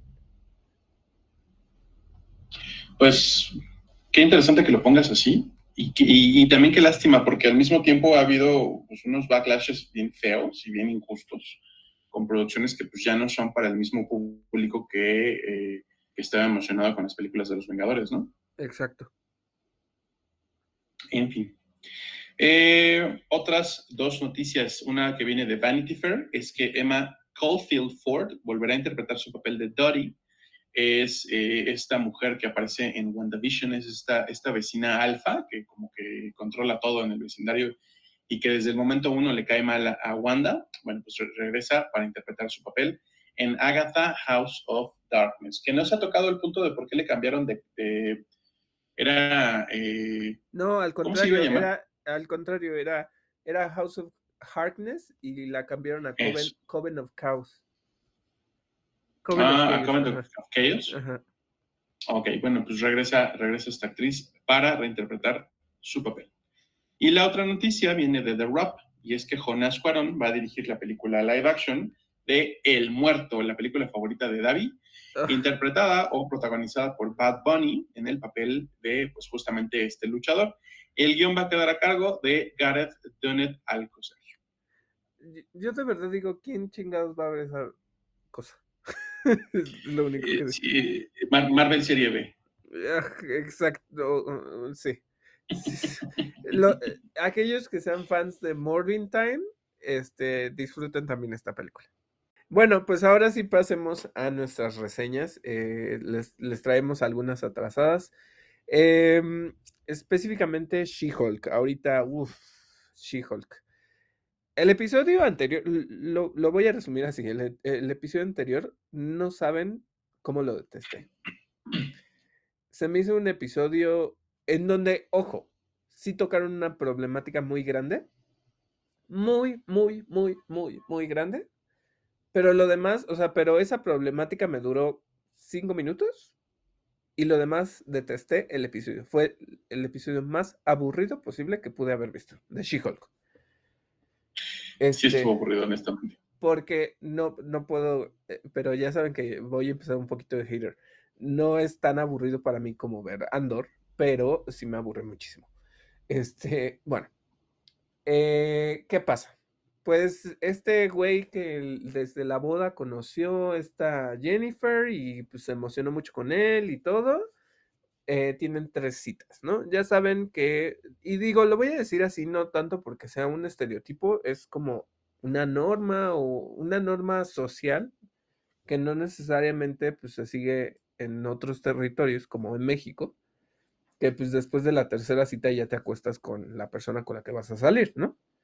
Eh, aquí puede ser en la primera o puede ser después de que andes con la persona, no sé, o sea, que ya formalices que andas con la persona, ¿no? Este, pero se me hizo un... El tema muy fuerte es que, pues el güey se acuesta con ella y la gostea. Al final del episodio, lo que te muestran, por eso les digo, ya me estoy saltando al final del episodio, porque lo demás fue completamente irrelevante, pero hay unas cosas que ahorita quiero rescatar.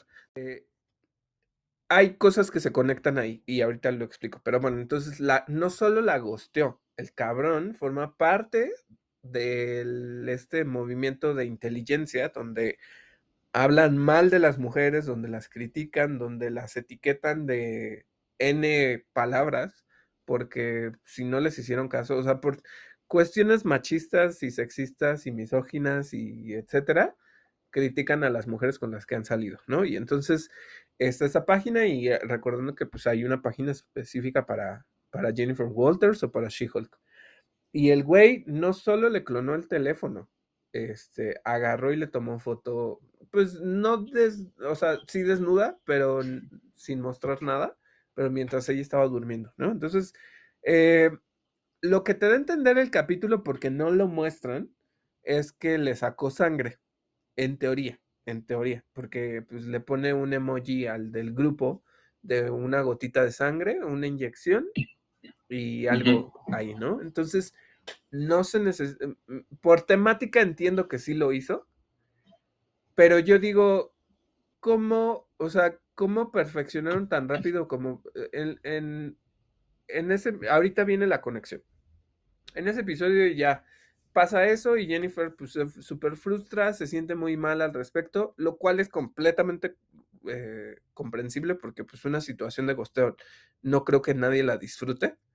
Eh, entonces, bueno, ya se va al grupo este de Mil, de Mil Blonsky que porque hay una emergencia y que su bloqueador, bla, bla, bla, y está en su rancho hippie y vemos a un personaje nuevo, bueno, a tres personajes nuevos, este, que están ahí, ¿no? Eh, uno de esos, y eso es de los cómics, que es el puerco spin, resulta ser eh, Ah, eh, era el niñero de Spider-Woman en los cómics y le gustaba. Acá lo caricaturizaron demasiado y lo hicieron como este punto cómico para que se burlaran de él. Pero llegó a ser pareja de Spider-Woman y, y, él cuidaba al bebé, era como su niñero y luego pues, se enamoran y todo, ¿no? Pero bueno, ese es, ese es como el guiño de eso. Y luego está pues, el Manbull y no me acuerdo del otro, ¿cómo se llama? Que es como un torero, ¿no? Que dice que él no es matador, pero pues, bueno. Y que tiene poderes bioeléctricos, por lo que se entiende. Entonces están hablando y están en este grupo muy zen y muy relajación y lo que sea. Y de repente entra Wrecker, el güey que pues, la atacó. Y está uno que, dice, que se llama Sarraceno y que se cree vampiro en algún momento yo sí sentí como que tenía algo y dije, ¿no será este como la ligera conexión que quieren hacer con Blade? Pero pues ya, lo dejé como volador ahí, o sea, como que fue solo una cuestión que me pregunté rápidamente. Y el otro asunto es, Sarraceno dice, ya, eh, eh, bueno, ahorita, ahorita lo, lo hilo bien. Eh, entra Wrecker, She-Hulk se aloca, lo avienta, este, se enoja porque pues obviamente el güey la, la atacó y, junto con su banda esta. Y entonces pues es obvio que se siente enojada contra un güey que, la asaltó, ¿no? Entonces eh, entran en esa dinámica de no, podemos hablarlo y ya pues todo el mundo se perdona y le dicen no, pues acéptate como eres y la chingada, ok está bien. Ahorita les digo por qué la chingada, por qué mi desdén con ese tono sobre la serie, porque pasan muchas cosas. Entonces, eso es, eso es algo, pero de repente Sarraceno le dice, ¿y si querían tomar tu sangre? El pendejo de Wrecker sabía que se iban por su sangre y nunca le advierte.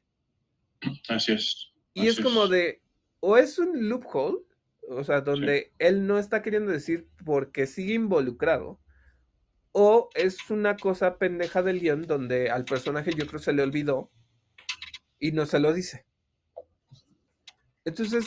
O eh, una tercera posibilidad es que Wrecker no supiera que querían su sangre, que él solamente tuviera instrucciones de atacarla y alguien más de sacarle sangre.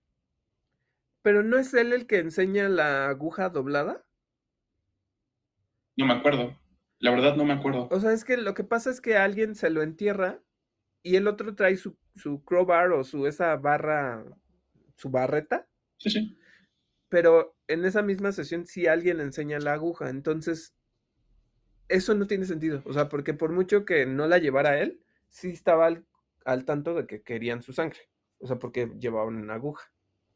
Bueno, hay de todas esas, como dice Miguel, también es válida que pues, el güey no sabía, este, ok, entonces ahí hay como una pistilla y es como de, ay, sí, estúpida serie.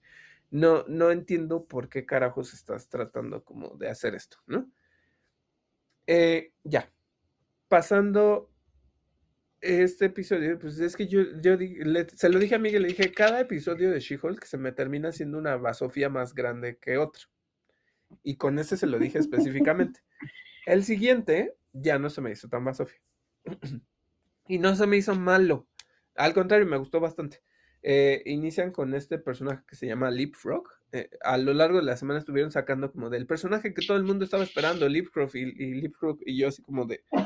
¿Es neta She-Hulk? ¿Es neta que quieres que todo el mundo te odie porque no, no presentas a, a Daredevil? Y era un preámbulo. Después, y justamente digo, ya estamos en nuestra sección de spoilers, eh, pues ya mostraron a Daredevil como tal.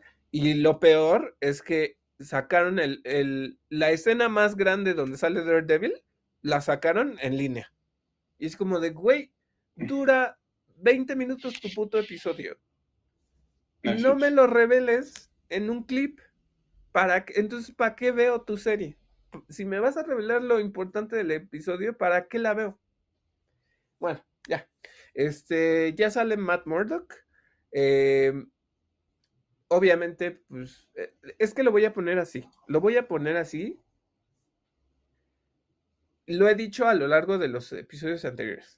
Para hacer una serie que me habló de en el primer episodio de una Jennifer que es inteligente, que es capaz, que se dice ser una mujer empoderada que este, eh, ha resistido durante toda su vida el juicio de hombres, el juicio de otras personas y lo que sea. Todo eso a lo largo de los siguientes episodios se ha caído, porque todo el mundo la pisotea, todo el mundo la mansplainea, todo el mundo le, la, sus citas la tratan como una basura.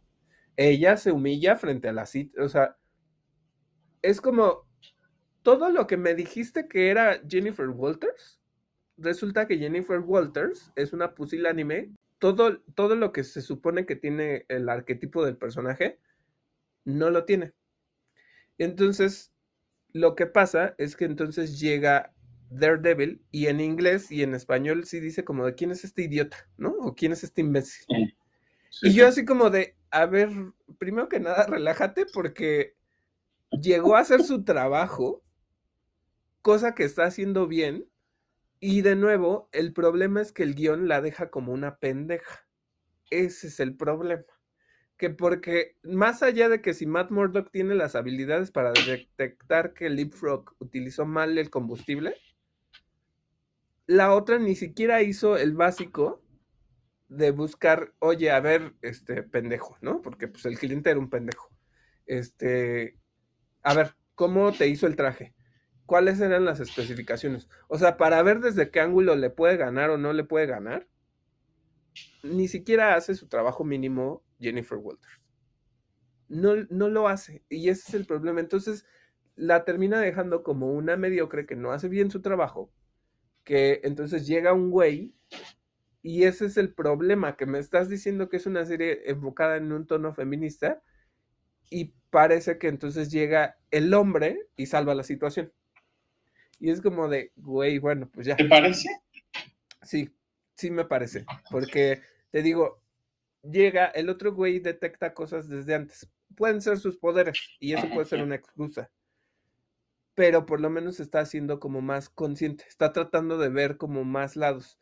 Eh, o sea, y ella no. O sea, simplemente como que se, ella se queda con el aspecto de tengo que tratar al cliente porque es hijo de uno de los de dinero pero toda esa experiencia que se supone que tiene para resolver sus cosas, no la ha demostrado a lo largo de los episodios anteriores. Desde lo que le pasó con Titania, por eso llegó el primo y le dijo, es que estás bien pendeja porque se te olvidó este, registrar tus derechos. Es como de, tiene el título de abogada de parapeto, porque no lo está usando. O sea, todas esas cosas que, que se supone que son ya parte del personaje, no las usa.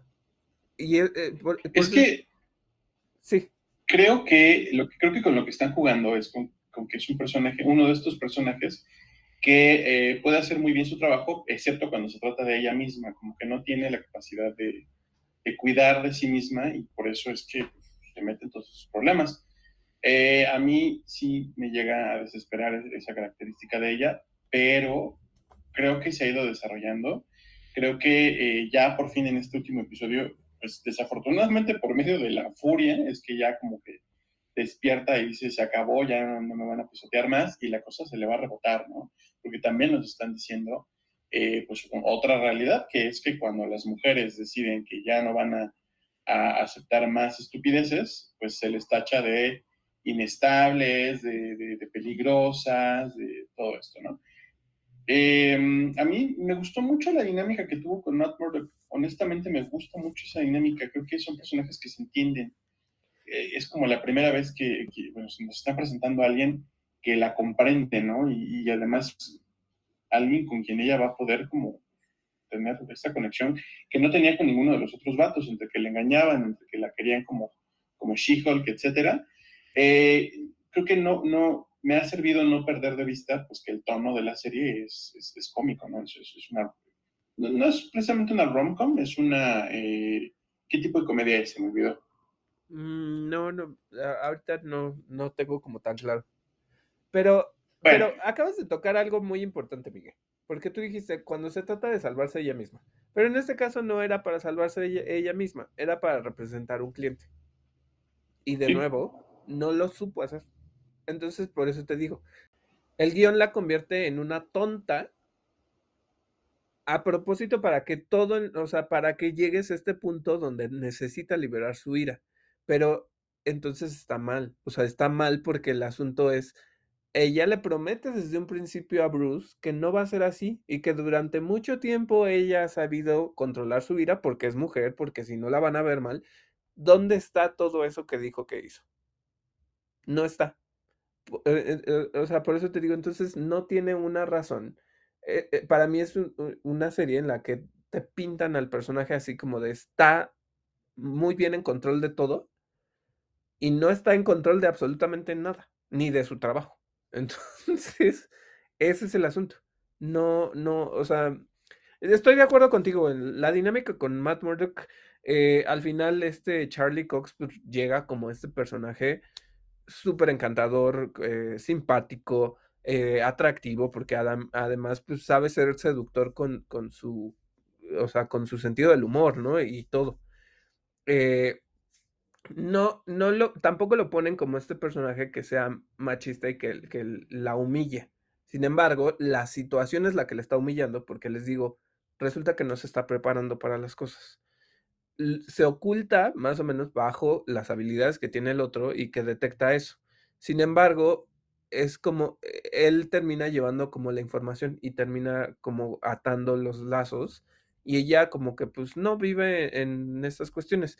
Me gusta mucho que metan como esta dinámica, pero de nuevo es se contrarresta. Porque entonces te están hablando de que Matt Murdock llega y sí quiere tener una cena con ella y ella eh, le dicen, no, y si nos saltamos la cena y pues tenemos mm, algo de una noche, lo cual no es malo. Mucha gente lo ve como, guay, no, es que incluso hubo una polémica en redes así de, no, es que esa dinámica de que se acostara con, con Matt Murdock está súper mal. Y ¿Ah, sí? Eh, sí, hubo gente que sí dijo así como de, no, sí me escandalizó un poquito con eso. y por el otro lado también hubo esta cuestión machista que siempre es como de orgullo de, pero es que Matt Murdock siempre ha sido un hombre de, un ladies man, este, porque pues, se acuesta con Electra, se acuesta con, o sea, con los personajes de la serie Daredevil. Y yo así como de, ay, bueno, siempre el, las dos caras del asunto, ¿no? Este... Y a mí no me pareció mal, no me escandalizó tampoco, pero es como de, de nuevo, te pintaron a una Jen que, este, primero es como muy tranquila, muy relajada con, con su sexualidad, lo cual está bien, en ese sentido sí está empoderada, pero no, no, sabes, como que no se apropia de sus decisiones, y entonces es como de, al rato, pues, si se acostó con él, alguien la va a hacer sentir mal por, hacer, por haberse acostado con él. Es, como, eso es lo que no me gusta de, la serie, que de repente... Como que no, como que no tiene, este, no tiene cohesión, ¿no? O sea, es, una mujer que está lo suficientemente empoderada para tener el control absoluto de su sexualidad, pero eh, es muy susceptible al shaming, ¿no? Exacto, exacto, que, que, es completamente justificable porque uno puede trabajarse lo que quieras. Eso está realista, ¿eh? Es, ajá, de acuerdo. Es, es realista porque puedes estar todo lo trabajado que quieras, pero el hecho de la opinión de alguien te puede destruir. Exacto, ok, perfecto. Pero te digo, de repente, para mí la serie es como de, basta, basta porque la terminan humillando terriblemente y termina en esto, justo lo que dijiste. Entonces ya expresó su ira y entonces queda en lugar de como alguien que genuinamente debería de estar expresando su ira, porque no creo que independientemente de que seas mujer, si alguien revela tus detalles íntimos en medio de una cena, no, sea algo con lo que te quieras morir de pena o de ira, ¿no? O sea, eh, eh, y, que todo el mundo la ve como el monstruo y, yo es así como de... yo creo que sí, David. no, o sea, eso además... está bien hecho. A, a, eso me refiero que eso está bien hecho, pero el punto es ay, no sé, como que en el modo en el que llegan a eso está como raro. Sí, es que ya se le juntó todo, ya es la gota que derramó el vaso. Ajá. Entonces, bueno, pues eh, las escenas de acción de Daredevil súper bien. Este. Algo que medio le dice Matt Murdock que es como de, pues tú no, nunca has peleado, ¿no? O sea, eh, medio porque pasó unos días entrenando con su primo, no sé si eso ya cuenta como entrenamiento. Este, hay algo que de nuevo pinta muy mal en, las series de, Disney Plus, que es que el Leapfrog este utiliza el, el, la gasolina de jet y entonces este, sale volando y no se rompe las piernas, pero sale volando de una ventana y entonces sí se rompe las piernas. Es verdad. Es como, Disney deja de ser estúpido para ese tipo de cosas. No sé, de verdad, es que entre que me gustó mucho el capítulo, pero hay esas cosas que ya de repente en las series de Disney no tienen sentido. O sea, que las vuelve muy estúpidas. Quizás un poquito como, bueno, no sé si sea la intención, honestamente, pero un poquito recordándonos que pues, son películas o que son series de cómics, que no todo va a ser realista. Puede ser, Miguel, puede ser, pero no sé. O sea, como que es como de, si no vas a tratar asunto, o sea, si no quieres demostrar violencia o no quieres demostrar gore, o, ¿sabes? Como que se le vea el hueso salido, roto, lo que sea, estoy de acuerdo. Pero no, no prestes a esos momentos en los que te vas a cuestionar.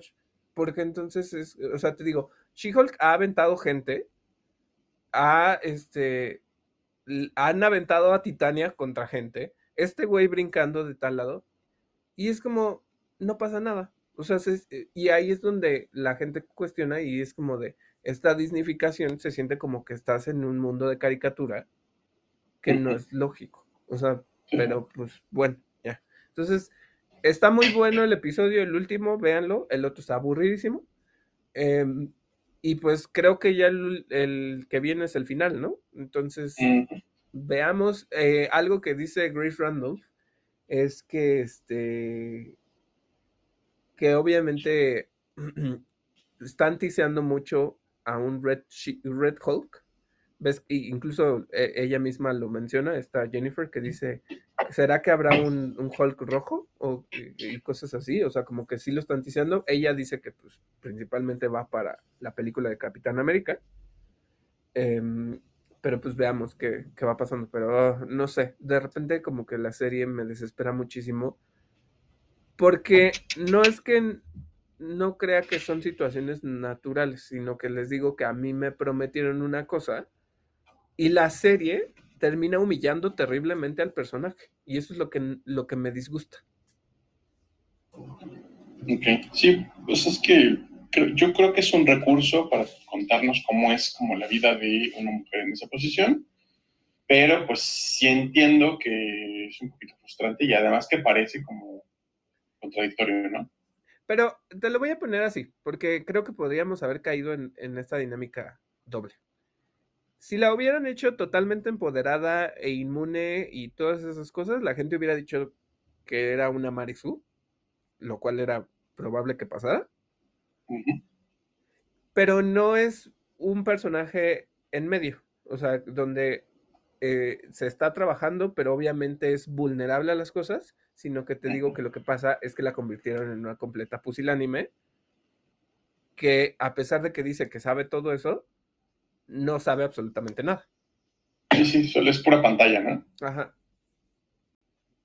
Ese, es, mi asunto con la serie. Pero bueno, ya, este, me voy a pasar rápido a House of the Dragon.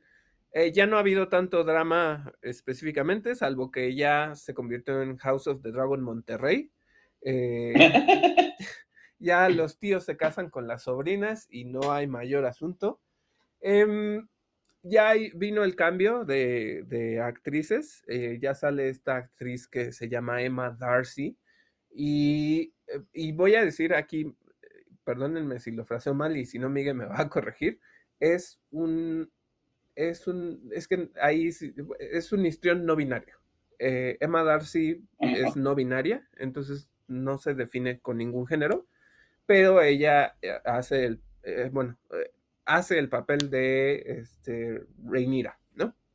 Muy bien, este, ya vino el crecimiento de todo esto. En el episodio anterior que no se los conté, pues vino la boda. Ah, no, eso sí se los conté.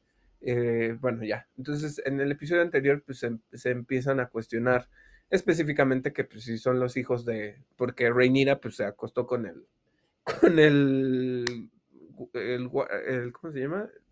El capitán de la guardia.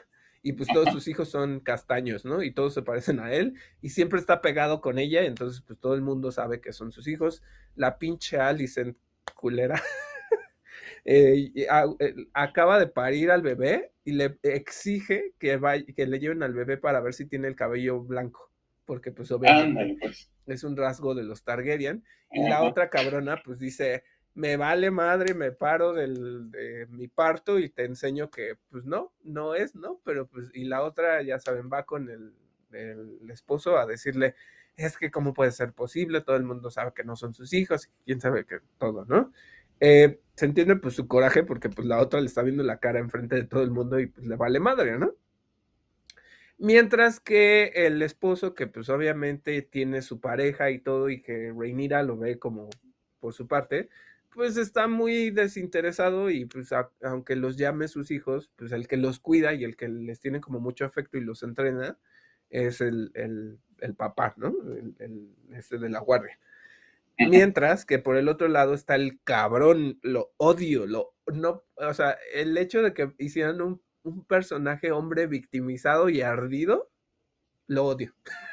¿Qué es quien, Damon? Sir Criston, no, el Sir ah. Criston, cabrón, lo odio, no, ya se puso del lado de la reina y ahora todo se trata, voy a atacar a sus hijos, me voy a, voy a, vamos a descubrirla porque es una mentira.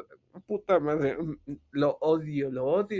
Todo el mundo odia a ese personaje, o espero que todo el mundo odie a ese personaje porque es ardido pendejo. Alguien puso por ahí como la temática de eh, eh, quién quita que a lo mejor uno de los güeyes es de cabello, o sea, que, todos tienen el cabello negro, y uno de esos, porque se da a entender que Reinira pudo o no haberse tomado el té después de, estar con el Sir Criston, pero no tiene lógica porque pues eso pasó hace muchos años y se supone que el brinco es 10 años, entonces no creo que sean sus hijos, pero bueno. Entonces, este, o quién sabe. El punto es que este, están ahí, que se están discutiendo que si los hijos y que si la chingada, mientras el, el Damon ya se casó con la que era la niña y que pues, ya no está niña y tuvo dos hijas y se fueron a vivir a otro, a esos o no sé a dónde se fueron a vivir. Este, y pues ahí andan con sus dragones. Le iba a pasar lo mismo que a la esposa de este Viserys, que pues le dicen, no hay forma de que te saque al bebé sin que te mueras y no hay forma de que el bebé viva y ella decide muy valientemente quemarse. Le pide a su dragón que la queme, el dragón primero no quiere y pues ya el dragón termina haciéndolo a regañadientes y la quema. Y ya, ahí eso es lo que pasó en ese episodio. Este ya se puso un poquito mejor. Eh, el chisme pues va creciendo, ¿no? Eh, pero de nuevo odio a ese pendejo. Este, eh, van al funeral, eh, de nuevo pues se discute lo de mm, el cabello de los hijos de Reinira, porque pues obviamente no tiene nada que ver. Los Velaryon pues también tienen, a pesar de ser, eh, pues le voy a llamar afrodescendiente porque ahí no sé de dónde son, pero bueno, este, no, son personas negras, pero no sé específicamente de qué región pueda determinarlas así, pero tienen el cabello blanco, ¿no? Entonces se sigue cuestionando. Pues son Targaryen, ¿no? Ajá, bueno, son, son Velaryon. Entonces, este, porque eran de las tres familias antes de Valiria. Pero bueno, Mm, entonces sí. hace cuenta que estaban los Targaryen, eh, los, los Velaryon y otra familia que ahorita no me acuerdo cómo se llama. Entonces, eh, que no tienen el cabello blanco, entonces entra como esta dinámica donde incluso, pues este, el güey está muy triste porque su hermana se murió, ¿no? Y, y entonces el papá manda al novio a consolarlo y pues todo el mundo se da cuenta, o sea, como que es este funeral en el que los chismes así afloran totalmente. Reinira se reencuentra con su tío, se acuestan en medio de la playa, este, ya los niños ya están un poco más crecidos, uno que no tenía un dragón al que humillaron en el capítulo anterior, se queda con el dragón de, de la que se murió, y entonces pues se hace un desmadre porque es como de cómo chingados te quedas con el dragón de mi mamá, de, de, las niñas, ¿no? Este, se madrean y entonces el, el güey saca, este, empieza a atacar a uno de los primitos y les dice, es que ustedes son unos bastardos y no sé qué tanto. Agarra una piedra, el otro niño se defiende, le echan tierra en los ojos y bueno, ya, le, le, lo dejan sin ojo. Este, bueno, muy crudeza al estilo Game of Thrones, este, lo llevan ante el rey y entonces le dice, ¿qué pasó? No, pues es que nos dijo que somos bastardos. ¿Quién te dijo eso? No se atreve a decir que la mamá lo dijo eh, y dice que el otro hermano lo dijo y luego dice, es que todo el mundo lo sabe. Y entonces el papá, pues obviamente ahí sí me pareció bien, muy protector. Le, le, dice, nadie va a estar discutiendo el honor de mis nietos y nadie va a estar discutiendo el honor de mi hija y chinguen a su madre, ¿no? Pero la pinche Alicent loca, este, agarra y pues ya saca las garras y ya enseña que pues este, que le trae un coraje total y pues la medio acuchilla, pero pues no le pasó nada, ¿no? Nada más le abrió el brazo. Entonces, este, entra esta dinámica y bueno, el, gran plot de todo esto es que se da a entender que pues Reinira va a planear, y esto es el cambio que dio totalmente con el libro, se da a entender que Reinira le dice al esposo, al, al Velaryon, que pues, le dice, es que nunca pudimos tener hijos y yo nunca hice el intento de tenerlos contigo, ya sabes que pues no, no se dio, pero creo que tengo que estar contigo y le dice no. Y después hacen corte y es una escena donde ella está planeando con Damon, le dice, pues para certificar mi, mi reinado, me voy a casar contigo. Pero no se puede porque tienes marido, ¿no? Este, no, que sí se puede porque pues va a desaparecer. Y entonces hacen toda un, una trampa y resulta que no, que no mataron a este Leinor. Lo dejaron escaparse con, con su novio y, uh -huh. y, lo dejaron vivir. En el libro no, en el libro sí lo traiciona. Es que lo que el, el, el, el cómo lo manejó la serie es como de no mames que después de que este güey le está teniendo como devoción a pesar de todo, lo va a traicionar, pero no, no lo traicionó y en el libro sí lo traiciona. Entonces ese es el cambio que en el libro está muerto y acá no. Entonces, eh, pues ahora ya en el próximo episodio que si quién tiene más dragones y que si se van a seguir peleando y que si vamos a King's Landing, entonces pues ese es como todo el asunto alrededor de la serie. Pero bueno, ya, esos son los episodios de House of the Dragon. Ahora vamos con Rings of Power. Dinos, Miguel, ¿qué, qué pasó? Pues bueno, House, eh, House, House, of the Rings. House of the Rings, House of the Power. Eh, no. Bueno, pues Rings of Power está a la vuelta de la esquina en una semana el final de temporada. Estos dos, estos dos episodios han tenido algo de la acción, pues que como que le había hecho un poco de falta. Eh, el episodio anterior del que no les hablamos, bueno, seguramente si, si lo han estado viendo, pues saben. Que, que, ya se trató como de este asedio a las tierras del sur por parte de los, de los orcos que van comandados por eh, pues este elfo llamado Adar. Al final, eh, bueno, sí, sí se da el asedio, sí la gente eh, se refugia en, eh, pues en, su pueblo, regresan a su villa, dejan el fuerte este donde está, pues, lo que ahora sabemos que es una represa para hacerle la guerra a los orcos, ¿no? Resulta que eh, de los que se defendieron fueron sí orcos, pero principalmente el resto de gente, de humanos, pues que se, que se les voltearon, ¿no? Los que decidieron irse con Adar, ellos son los que cayeron pues, bajo las lanzas de quienes están defendiendo. Eh, llegan ya los orcos, ya las cosas se están poniendo pues bastante feas. Eh, Ada revela que netamente lo que están buscando es esta espada que había encontrado Fío. Eh, al final pues sí le dice dónde está, pero en ese momento se escuchan los cuernos de... Eh, no, recuerdo si se escuchan los cuernos o si solamente se escucha el galope de los caballos, iba a decir de Gondor, pero no, de, de Númenor, que pues llegan al rescate, ¿no? Ya se dio el rescate de la gente del sur con eh, esta Galadriel al frente y la reina Miriel y también el Endil y también por ahí anda este Isildur. Pero eh, pues Adar ya tenía, ya tenía un plan y resulta que esta represa, esta fortaleza en donde originalmente estaban los elfos eh, y que después tomaron los orcos, pues es el, artilugio que tienen los orcos, los Uruk, como él le explica a Galadriel que prefieren ser llamados, para activar el monte del destino para activar el volcán, el Orodruin. Y pues lo que vimos fue básicamente el nacimiento de Mordor. Es justamente de lo que trata este, eh, el capítulo de esta semana. Eh, ¿Qué hace la gente del sur y qué hacen los Númenóreanos una vez que están atrapados en esta nube tóxica que liberó el volcán? Bueno, pues salir de ella, ¿no? La reina Miriel perdió la vista.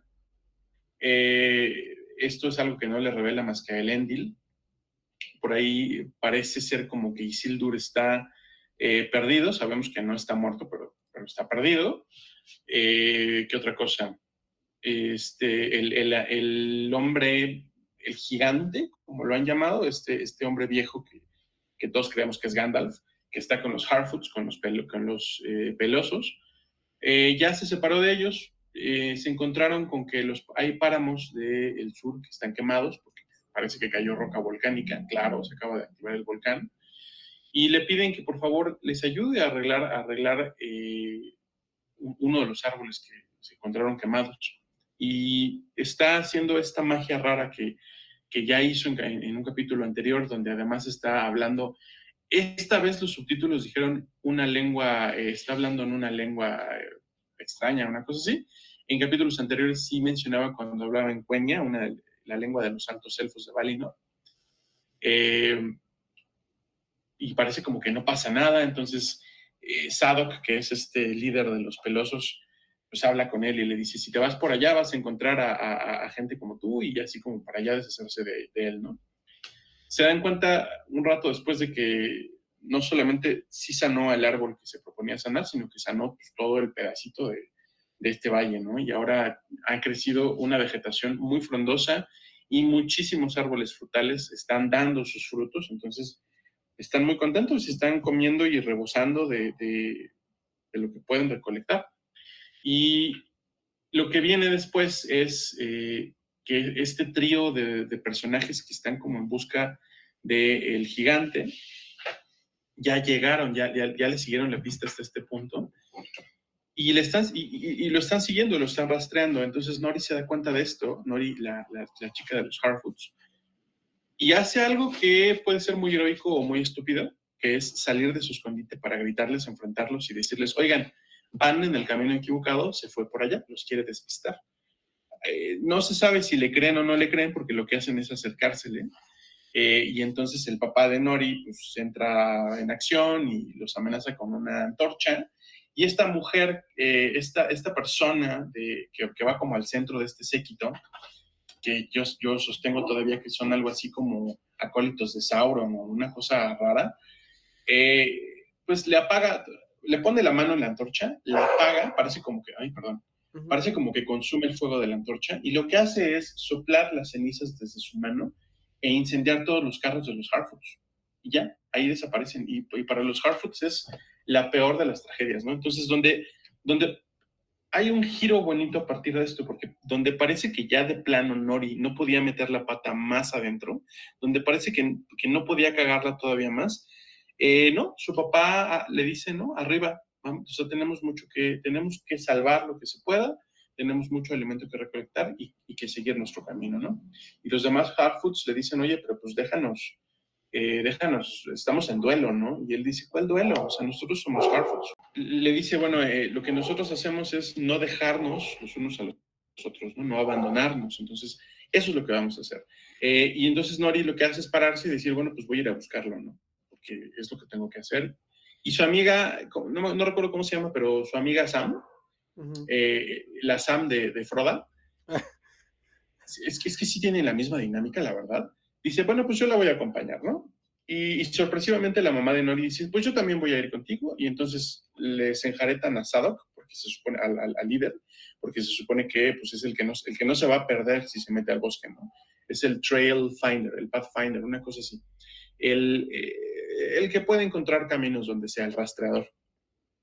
Y ya, hay, hay, dos, eh, dos vertientes de la historia, una donde eh, Galadriel ya encontró a Halbrand, que está herido gravemente, dice, tú necesitas medicina élfica, vámonos. Dejan el campamento de la gente del sur, eh, se quedó con la espada de Galadriel, porque pues, Galadriel le dice, tú vas a ser un soldado.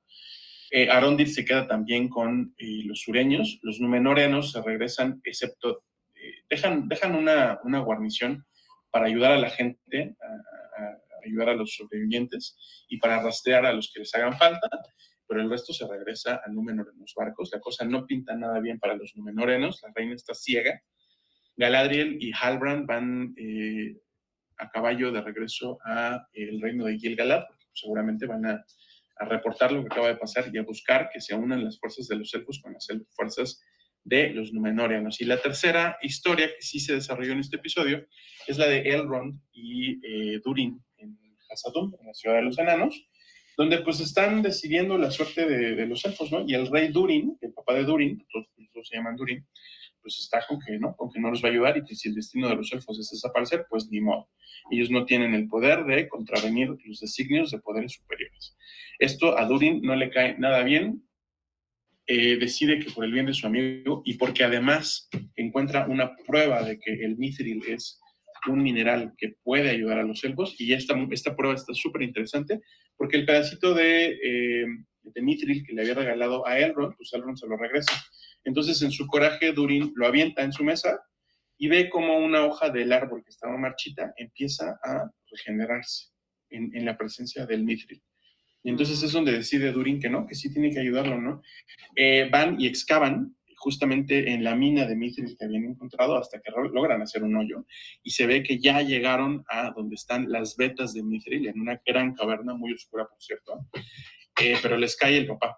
El rey está ahí mm. eh, y el rey este, pues, los enfrenta, hace que a Elrond lo expulsen del reino y pues discute con su hijo, ¿no? Y, un, poco, un poco lo chantajea porque le habla de, ay, cuando eras bebé, estabas muriendo y no podías respirar y yo yo te sostenía y mira cómo me lo pagas, ¿no? Casi, casi. Eh, y pues lo que hace Durin es decir, es que no podía traicionar a mi amigo, es que tienes que entenderlo. Y además, eh, todas las ambiciones que yo he tenido, tú las apagas, ¿no? ¿Cómo quieres que yo sea un líder o un rey si no me permites como ir en la dirección en la que creo que debo de ir? Esto termina muy mal. El rey lo que hace es desheredar a Durin, básicamente. Y viene una parte que a mí me parece una dinámica muy rara porque Disa está intentando consolar a Durin, la, su esposa, pero parece como, como, que, como que es una dinámica de nuera venenosa, que le está diciendo, ah, pero, pero tu, tu, papá es un tonto, pero un día tú y yo seremos reyes y haremos las cosas a nuestro modo. Y como, mm, ¿lo estás ayudando de veras o, o qué onda, no? Está raro, estuvo raro. Eh, no sabemos qué, exactamente cómo, lo que sí sabemos es que el rey eh, manda a que se selle esta mina, pero antes de eso, pues tiene en su mano la hoja hasta que se había regenerado en presencia del mithril, y la avienta por el agujerito que había hecho este Durin. Y la vemos caer, caer, caer, caer, caer, caer hasta el suelo, hasta el suelo de la montaña, que está completamente en completa oscuridad, y la hoja se quema. Y ahí es donde se revela que el ah. Balrog sí de las minas de Moria, que así se llamará en el futuro, ya despertó. Ya despertó porque es lo que iba a pasar y él, él va a ser, él, pues llamémosle el jefe final de la historia de Durin y Elrond, mientras que probablemente los jefes finales de la historia de El Viejo o del Gigante y los Hardfoots sean este trío de personajes pues raros, eh, como malignos, y pues por el otro lado, que Mordor ya, ya existe, las tierras, del, las tierras del, sur, del sur se acaban de convertir en Mordor, y ya veremos si Adar le termina cediendo su poder o su, sitio a, un Sauron que regrese, porque todavía no hay eh, ni rastro de Sauron. Y yo, honestamente, con este episodio descarto la idea de que el gigante, el viejo, sea Sauron. No, pues sí, eh, cada, vez se pone más buena. Cada vez se pone más buena. Sí, sí, sí. Nos queda un episodio. Vamos a ver con qué nos sorprenden. Sí.